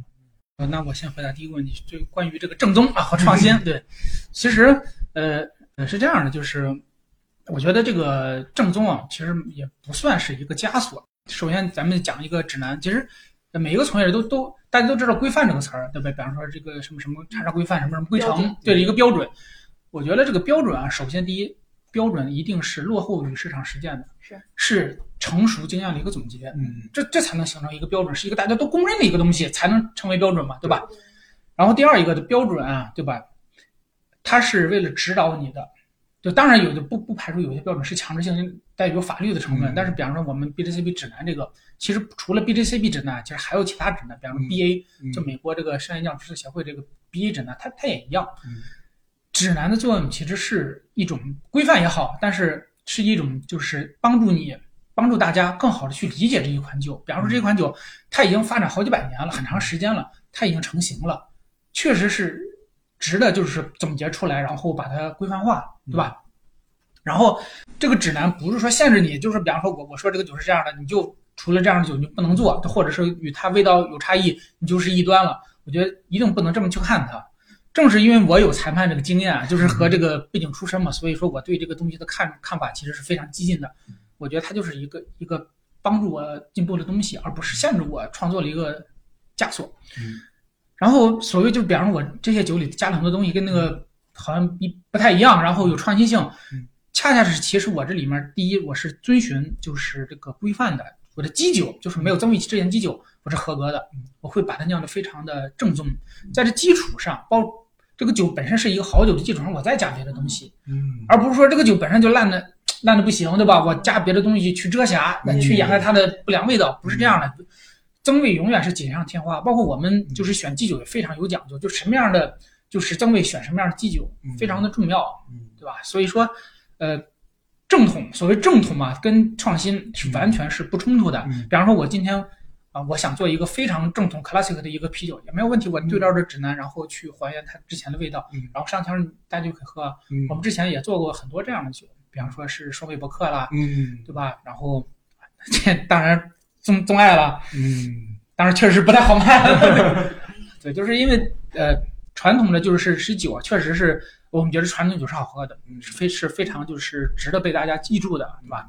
嗯，然后如果就是你非常就喜欢它，就是就像我说的嘛，就是看你想酿什么样的酒了，它嗯那么多风格呢，你挑一种，你可以在这种风格的基础上做呃正统。就是完全一模一样，也可以在这一种做创新啊，都可以啊，没有没没有问题啊，对吧？只要是你自己能说得通啊，用的是天然的材料，然后非常精心的工艺，我觉得这就没问题啊。所以说我们的特色啊，就是我们这我们厂特色其实非常重要的一项就是创新性。创新性是我们非常重视的，一个是我们的质量要非常高的保证，另外就是我们就就是对于这个创新啊，包括各方面的，就是说是从技术方面的创新、原料方面的创新、理念方面的创新，各个维度的创新，我们都非常重视。那可以说，一杯啤酒就是酿酒师过去生活的总结啊。那除了酿酒师这个身份，邢昌老师，您又是怎么想到去投资经营一家像野鹅微醺这样的酒吧呢？啊，是这样的，就是其实啊，就是我很早之前啊，就是我在那个之前没有做酒之前，不是搞那个搞了很长时间地下电影放映嘛，嗯就是传一堆人，然后一起一起看看电影，看完之后大家一起就是去分享会，大家都说了，说你自己开个地方多好，当时就打游击嘛，就是去这个看去那个酒吧，对吧？然后弄一弄，对吧？他说自己弄，当时其实是想做一家青年空间，嗯就是文化空间的一个概念。当时想的非常理想主义，就是有一个地儿，然后像乌托邦一样，大家过来就是聚一聚，聊会天儿，看个电影，然后就是比方说你你有什么想法，你就可以组织啊，这个空间就给你用啊，就是一种非常自由的空间的一个概念。就是这个想法其实很长时间了，对吧？一一直有没没做的事情就有，就想做一个这样的地方。后来做久之后嘛，就是为什么要开这样一家店呢？就是说，我们现在的酒厂所以卖的酒啊，都是面向 B 端的，就直接卖给这个就是酒吧，对吧？然后就是通过酒吧，然后再往外出售。这样的话，其实你跟 C 端消费者，就是你自己的酒直接的喝到你产品的就是酒友嘛，其实是交流是有限的，是你不太知道就别人对你的反馈嗯啊。所以说，我们更希望就是我们的酒，尤其是一些实验款的酒，嗯在我们店里，比方说就我酿一二升，对吧？我大家尝一尝，给我一些反馈，对吧？我可能能够更快的去就是修改啊，然后改进啊，然后迅速的批量化。这个其实呃，这个店是一个跟呃酒友们零距离接触的一个平台，而且就是能给大家去讲。你说，比方说在别人店里，我拉着人讲一晚上酒，太合适，也不太合适，对对。对，老板一看这家伙，你给光说对吧？你不点酒真是啊。然后我还有别的酒呢，对吧？把你对，然后在自己店就无所谓我，可以拉着别人，然后可以肆无忌惮的，就是说做做自己比较想做的一些传播酒文化呀，然后一些事情，对吧？包括有一些酒可能受制于市场，就很多酒吧他不想上，嗯他觉得不好卖，但是我觉得是好酒，可以带给大家。这样我们自己店就可以啊，然后我们可以在我们店里，然后上我们自己酒。所以现在我们店里没有没有可批，没有其他别人酒，都是我们自己的，是因为我们自己的好多想法就还还还还够够不上来弄呢。我们可以不断的带给大家一些好的东西啊。这其实自己一个店只上自己品牌的酒，这其实是蛮需要勇气的，而且放眼全不太多，确实不太多。那对于想要开一家主打精酿啤酒的小酒馆的朋友们来说，您还有哪些建议呢？嗯，我的建议是这样的，就是因为现在也是疫情期间嘛，确实是做这个实业挺有风险的，包括我们做这个确实也是经历挺多坎坷的嘛，嗯确实挺不容易的。嗯，我觉得这样就是，首先你开酒馆之前呢，还是要做好积累。嗯。你看我们其实已经积累那么多年，我其实有酒厂经验，嗯。有这个裁判的经验嗯，跟业内非常熟，有很多渠道，我们开都觉得还还还蛮困难的，要要面临非常非常多的问题。如果你自己的积累不够，仅凭一腔热情的话，我觉得失败的概率还是挺大的。嗯。就是你首先自己首先得把自己变成一个业内人士，嗯，至少就是你的我所谓业内人士，不是说工作全职是做这个东西啊，像我呀，嗯。你可以就是把自己的呃就是专业的积累，然后知识技能，嗯至少在某一方面就是应该能能达到一个。对，很很高的一个水平了。然后在这个情况下，你再去做一些事情，你会发现跟你想的完全不一样。嗯对吧？包括就是我们这个的九九头这个打酒系统，如果没有自己这个从业经验，我肯定不会选这一套。这一套其实是一个叫法国麦克罗啊，就是一套世界最顶级的打酒系统，很贵。嗯为什么会选它？是因为我们自己经历很多，知道这样一套打酒系统是你花再多钱也是值得的，给大家带来这个酒的这个体验，包括打酒速度啊，嗯包括它这个泡沫方面都是非常好的一个东西。所以说，我的建议就是，首先还是要积累知识、学习，让自己专业起来。嗯专业起来之后，你可能就是那股一股脑热气，可能就散了不少了。然后看看自己到底是适合干哪个，比方说你适合文化传播，你可以就是做一些传播方面的工作；嗯适合卖酒，也可以线上卖酒啊，对吧？也可以当经销商啊，对对对，对吧？然后你适合酿酒，也可以酿酒卖给别人呀、对吧？然后你如果特别喜愿意跟别人打交道，愿意开店，享受开店之间的快乐，嗯我觉得开店也挺好的，就开家小酒馆，然后跟赚钱不赚钱不好说，对吧？正好自己跟朋友有个吃喝玩乐的地方，对吧？是的有一是的方有一方理想的天地，我觉得也挺好，也不用那么就是世俗化，就是说一定要赚多少钱。嗯当然，就是确实小酒馆不太容易赚大钱，是是这。样。那我们说过了这个就是这个小酒馆和酒吧，那我们再回到就是有微醺这类的国内的精酿厂牌，其实可能就最近我觉得可能这三年特别明显吧。以前我们大家喝精酿全部都是进口的。然后最近这三年，可能大家越来越多的和这个国内国内的精酿厂牌，而国内的精酿厂牌里面也出现了像野微醺这样的非常优秀的这个很多很多家，就我觉得各地都有嘛。就是，但是您觉得这个国内的精酿厂牌现在是否已经可以做到了就是这种进口啤酒的替代？然后我们其实还有另外一方面发现，就是其实我们喝的这个原来的这种大绿棒的品牌，就是传统的工业品牌，不管是现在咱们在北京燕京、青岛和这个雪花。其实他们也都在这个精酿这个赛道上，也都做了一些尝试，但是我没有看到特别成功的案例。因为我们一提到这个消费，大家都想到资本啊，这资本的力量都很厉害。但是好像在精酿不是这样。包含去年我看雪花出了一个，就是现在应该还有就什么九百九十九的什么梨梨梨，对对吧？那个酒我喝过，是吧？但是就是好像大家也没有什么水花。包含燕京其实也出了很多款，也是就是雷声大雨点小。您觉得这个现象的原因是什么？对，首先第一个问题啊，就是说是现在这个国产能能不能平替进口了？我觉得确实还差很远，就是各方面都差很远，就是真是就是不是一点半点，确实是。就是在某些就是风格上，我们其实国内已经做的不错了，只能说跟过去相比有有有长足进步了，但是跟国外就是已经做了很多年相比，真是，举个例子你就知道了，我之前搜了过一款呃一篇论文。一九零几年的，嗯，非常老的一篇论文，就是工科生特色嘛，就就爱 搜论文，而且特别愿意搜古老的论文。为什么？因为越古老的论文，你越知道这个知识点最一开始谁提出来的，是怎么慢慢发展的。你现在这个概念好像特别复杂，谁也不清楚。但是你就倒回之前嘛，看一开始谁谁发明的，对吧？他这一开始论文是什么？对吧？比方说像我们这个什么库尔巴哈值，我就可以找到当年库尔巴哈 他发表这篇论文，我仔细去看一看他当时是怎么做的实验，对吧？然后呢？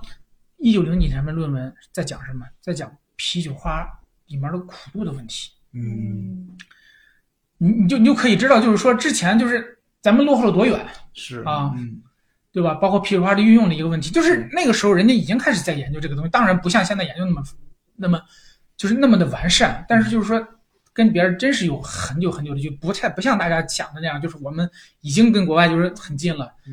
嗯。除了这个技术方面的问题，还有什么问题？就是这个配套问题，就原料。就举啤酒花的例子，对对，就是现在为什么大家都说国内这个啤酒花没法弄，就是说跟国外怎么就赶不上人家？嗯，农业体系就是很大的一个问题。就中国这个农民，就就举个简单例子，比方说，就是很多地方农民，就是今年就是像山东一样，对。今年葱贵我就种葱，什么种？明年蒜蒜贵我就种蒜。你让他种啤酒花，对吧？啤酒花对吧？能不能给我赚钱是吧？对吧？你不赚钱，我第二年我不种了。但但是就是在国外很多地方，它是有非常发达的农业体系，它是一个非常体系所这样的，就农场这些东西。比方说，我作为一个就是，它是这样，就判断保说，我完全保证了农民的利益。我我我就是我种这个东西，我至少我能保证我就是说长远的一个一个发展，它它就可以几十年、几十年不断的在做。在中国这个事情无法想象，对吧？都都太短期，包括中国很很多事情都是这样，对，都都能，完了都是大家没有办法去做一个基础的东西，就像啤酒的技术一样，就比方说做技术，就是想要体育方面就是想要大大的就是提升，就酵母，对，酵母的培养，这就是一个非常高精尖的技术啊，对吧？听着就一个，比方说我们能够就是分离或者是培养出一个非常有。味道的特色的一个酵母，嗯这是我们这就是我们中国精酿人这个贡献呀，对吧？但是现在看起来好像还要走很长路。当然，我们现在像中国农业大学呀、浙江大学很多老师都在研究，嗯但是我觉得这是一个非常好的一个方向，就跟国外很多实验室相比还是差很多。农业方面，然后没有太好的原料，然后技术方面其实又差蛮多的。然后另外现在这国内现在就是大家这个这个氛围，对吧？有有有一些就是现在就是。呃，大家就是做一些就比较好卖的一些酒，对吧？就像我刚才说，我们做经典风格不好卖，对对吧？就是有种种，其实为什么经典不风格不好卖？没有群众基础。你像，就在很多有群众基础，就比方在英国，英式普啤，那就是大家就是大家也像下午茶一样，自然喝到小酒馆里喝一杯，那那就就就人买单。我这儿做一杯英式普啤，咱一喝，这这酒啥呀？这个什么味儿都没有？对 对，他就没有这样一个基础，所以说从原料方面，从技术方面。从这个体系方面，然后从这个整个的这个就是国民的整个这这这这个基础方面是吧，确实还差挺多东西。当然，就是好处在于我们发展很快，就我们用短短的数年时间，就是已经其实发展蛮快了。就是举个特别简单的例子，像魂中 IP，对这个，其实刚出来的时候大家都都都不懂的。是一开始甚至很多人把它视视为这个邪魔外道，对不对？怎么能把就这个弄成这么混？但是后来就是大家应该是用了很多年，大家才摸清楚这个红军 IP 是什么，然后又用了挺多年，然后不断的各种各种就失败，包括我们厂做这魂中也是失败了多少次。我手机现在还存着当时就是发酵失败，整个人一两吨的魂中全排了那种，一点不能一一点不要那种，就是后来就是经历了很多，慢慢才知道怎么去做。像这像这杯酒红中爱杯，嗯一个就是非常合格的红中爱杯，就是你倒在这里半个小时，现在远超半个小时，对还是一个居一稳定的酒，对对，它不会出现离析不会出现分层嗯，不会垮掉，就是就是水掉那种感觉。对，这就是真正合格的东西。它其实是这个酒花和这个小分子蛋白质一起合成的一个产物。对，是这个其实很多就是像国外的厂牌，比如我买的这个有些什么击倒巨人的批次，它也会分层。我觉得咱们如果已经能做到这个技术了，其实就就相当厉害了。那第二个问题呢，就是这些大的这个这个工业啤酒的这个厂牌，它为什么就做精酿？是他们觉得精酿这个市场太小，还是就他不摸不到这个精酿这个门道？我觉得也不是他们觉得太小，他肯定他肯定不会觉得小。我觉得他们肯定就是也会觉得这个市场很大，而且也是未来的方向，这毋毋庸置疑嘛，肯定是未来的方向。但是呃，他只是暂时没有做好而已。对，我觉得很多地方其实就是也是呃那个一是领导重视嘛，就是比方说像大大品牌，其实上层的意志还是挺重要的，就是领导有多重视，然后你你能有多么厉害的人来做团队啊，就比方说酿酒师啊，然后生产团队，你多大的就是程度去重视这个事，好好去做这个事情，我觉得其实大厂是能做出好的精酿啤酒的。其其其实没有太大问题啊，但是跟我们的区别在哪里呢？就是说说明我们的优势了。一个就是真正像已经到很大的一个程度的一个酒酒厂，它不像不它不会像我们一个小酒厂这样这么天马行空的做做这样天然酒，嗯你知道吗？就是像我们这么自由的东西，不不太好实现。我觉得，我只是说不太好实现。像我们这样酿酒师自己又是创始人的，自己说了算嘛，对吧？嗯然后我今天想做个酒，咱们搞起来，对吧？然后很快的把原来的，然后很快就推向市场。但是在一些就是呃特别组织机构比较庞大，然后做很多决策需要很多层级的情况下，可能一个好的想法，两个层级就被否掉了。有一个地方可能大家有人有有疑虑，他可能就出不来，对吧？这就是呃小型精酿厂的一个也挺大的优势，比较灵活，对对，比较灵活，然后批次比较小。我们每一次，比方说两吨，然后酿五桶酒，我说有吧，瞬间卖完了，我再做下一批嘛，还可以做不一样的，对吧？但是就是大厂它可能就要讲究一个稳定性，一个产品，对吧？它一个产品它不可能像我们这样，比方说出一个，然后卖一批就不再卖了，它一定是一个要一个很长时间再去做的，这是基金里面很多产品方面的一个一个逻辑，所以说只能说它暂时比较困难。如果有人像他们也想开了，我就做一个小的，对吧？一个小品牌，对吧？然后砸钱，然后找牛人来做，对不对？我也是这种，你有什么想法我就支持你，你就做，卖完就完事儿，然后下一批下一批做。我觉得或者也也未必，对对对，也未必做不出像我们这样的酒。那刚才咱们聊了这么多技术性的问题啊，咱们下面就聊聊好不好卖的问题。好，呃，那邢昌老师，您有没有想过一些类似于呃品牌联名啊、国潮设计啊，或者是 KOL、KOC 传播啊，就这些等等的新消费的思路，也把咱们这个精酿做成一个破圈的营销？还是您觉得咱们只要深耕精酿爱好者就 OK 了呢？我觉得这一定要破圈儿啊！这是我就是这这些一直一直都在做的事情啊。就是我觉得就是做一个圈子，绝对不能说待在这一个小圈子这个舒适区里，大家自嗨，这肯定是没有前途的。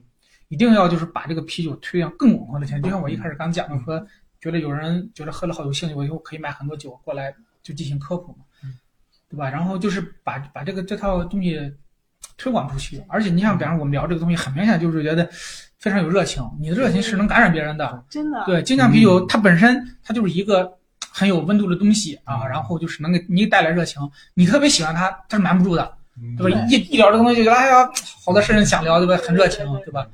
呃，然后，所以我觉得就是让更多的人去喜欢精酿啤酒，其实是是我们的一个，就是应该做的一个事情。然后，而且很多人其实我我认识很多朋友，第一，他就是自身非常有审美能力，非常有品鉴能力，他他对他对很多好的东西都是有非常就是高的要求和追求，而且他也就是也能真正喝得懂，对吧？然后而且他的消费能力方面也都非常 OK，这样人其实在在国内其实非常的多。我觉得这他只是没有一个契机，然后去喝，他可能也有契机，可能不像我一样，就是我我还还有很多人一样，就有一个特别好的契机，然后让你喝啊酒还能这样，有一个人跟跟他去讲酒还能这样，还能这样，有各种各样的东西，可能他不太幸运，比方在街边喝了一个就是那种粗制滥造的那个所谓的精酿的一个啤酒，说所谓什么七天鲜是吧？嗯。不是说泰山哈，所谓七天鲜啊，所谓街边七天鲜，它其实就是发酵七天，嗯，那种酒是没有发酵结束的。对，还在冒着泡就出来卖，他其实就是为了快嘛。对，嗯可能喝了一口就也觉得非常迷啊，精酿啤酒就这样，就以后我再不再去接触它了。所以说，一个好东西还是要有一个就是比较好的一个契机，然后一个好的产品，甚至一套就是说比较好的推广方案对来跟他见面。嗯这其实就是你看，比方你刚才说的，比方说一些联名啊，一些事嗯情，都是我们渠道方面的，我们把酒做好，嗯是吧？然后就是把这个渠，就是酒做好，渠道做好，然后去找这样的有审美能力的一些人，能够欣赏酒的人，然后把它推给他。我觉得这是我我我现在一直在努力做的一件事情。对，期待期待。那其实像邢超老师说的，我们作为每一个精酿人，都是要自己有一点使命感的。嗯，对那您觉得精酿啤酒这个市场未来的发展前景怎么样？对，我觉得其实还是蛮大的。对，就是就像刚才我说了，为我为什么判断蛮大的，就是我身边儿就是非常熟的同事都这样，就是非常明显的看的就是我们要找那一类人，但他就是没有接触到。对吧？所以说，像这种人还有非常多非常多。我觉得，就这么大的一个潜力，就是就是那么多的人，就那么多本来就是嗯有机会能够喝到这样好的酒的人，而他也期待这样的喝酒的人还没有被我们就是发展进来。是所以说，这是多大的一个就是蓝海空间值得发掘呀！没错，我特别同意那个邢超老师说这一点，因为其实因为我自己是一个精酿啤酒爱好者嘛，然后我有时候觉得哎还挺孤独的啊。所以但是这次我们给那个我们 CFA 的会员做这个调查问卷，然后我发现哎呦有这么多爱好者，然后我就觉得我自己喝了一千多款，觉得算多的，然后还有还喝更多的多的两千款、三千款的这个同好者，但是其实就。就有一点很奇怪，就是大家其实都是在默默的独自的喝酒，哦都是可能在家里啊睡前啊开一瓶，但是实际上这个这个习惯其实挺不一样的。然后我还有印象就是。呃，我很多年前在香港工作过一段时间，然后当时我们在那个中环的一个楼里面，然后每周五呢，我们的这个当时这个老板就是下班的时候，大家周五就是习惯性的四点半之后你就可以陆续下班了，然后下班之后大家最大的一个晚上的娱乐活动就是喝酒，嗯，然后当时在那个 FC 就是国金的那个，它三层会有一个叫 Red 的一个加州料理加酒吧，它那个加州料理就很少有人去吃，但它有那个一个一个露台，露台就是卖啤酒，所以一般我们的习惯就是都去买一桶冰的啤酒，当然以那个拉格为主啊，就是一般就是那个朝朝日的这个 Super Dry，然后大家要等没有下班的同事，一直等到大家都。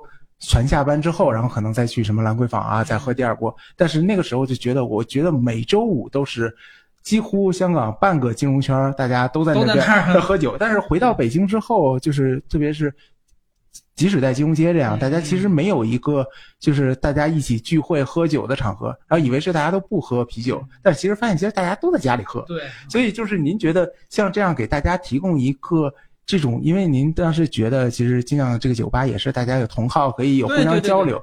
其实您觉得是不是现在国内这样的酒吧的或者这种大家可以共同分享这个精酿爱好的空间还是偏少？然后有什么好一点的建议？然后包含其实如果我们的会员就是如果想到比如野味微醺这边来喝酒，咱们有没有一些呃比较好的活动之类的？有有有有有有有，必须有必须有啊。然后我觉得就是确实是像像你所说，就是就是在香港就是有一个这样的氛围是吧？大家都有这个习惯。到了国内之后，可能有这个北京就比较忙啊，然后下了班大家都走这样。我们同事就是下班人影不见，因为大家住的都远，都对对对，就是到了家已经很晚了，就是没有这个这这个心力再再出来吃吃喝喝，对吧？可能也有这一点，对吧？但是毕竟就是能有一个大家聚在一起，然后一起放松，又能喝点好啤酒，而且经常还不一样，对吧？对，这这这种，而且还有它的它有文化呀，然后有有这种就是有故事理念有故事啊，然后其实你还可以参与其中啊，比方说几个人一起一起聊聊着聊着，可能一款兴趣就聊出来了。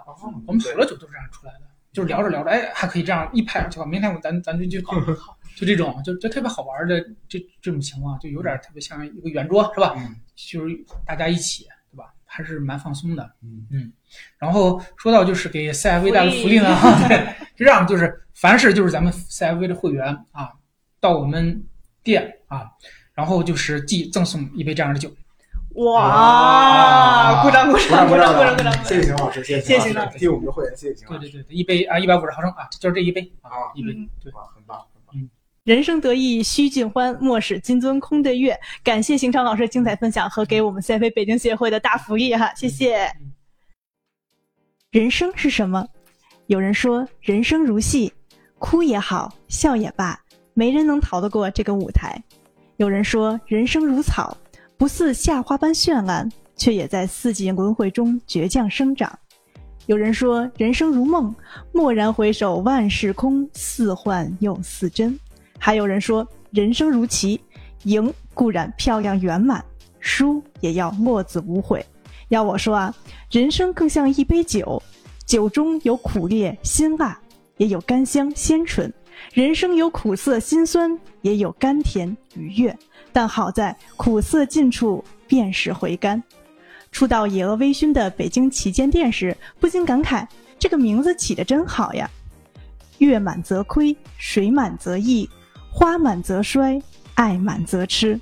这也应了《菜根谭》中的一句话：“花看半开，酒饮微醺，看似不圆满，实则也是圆满。大成若缺，其用不弊；大盈若冲，其用不穷。人生如酒，微醺其实是一种境界。也许最好的人生状态，就莫过于一半清醒，一半醉呀。二十多岁的人生，就像一杯啤酒，带点苦涩，却又十分清爽；青涩懵懂，却总是一往无前。三十多岁的人生，就像一杯香槟，浪漫中带着迷人的危险，知世故而不世故，立圆滑而迷天真。四十多岁的人生，就像一杯红酒，有着清香甘冽之味，游历世间几十载，逐渐变得沉稳厚重。五十多岁的人生，就像一杯白酒，辛辣味浓，充满余韵，阅尽铅华，依旧对生活充满了希望。且敬往事一杯酒，愿无岁月可回头。愿你遍历山河，仍觉人间值得。好了，大家对精酿啤酒这个话题还有什么想说的？欢迎在评论区留言和我们交流，或者还有什么好的选题，也可以在评论区提出来。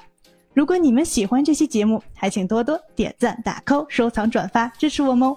如果大家还想收听我们的往期节目，可以在各大音频播客平台搜索“特许金融街”或者“北京金融分析师协会”，订阅和关注，那真是对我们最大的鼓励了。想要获取本期图文推送和进一步了解协会其他精彩活动的朋友们，可以继续关注我们的公众号“北京金融分析师协会”。最后，再次感谢邢超老师的到来，我们下期见，拜拜。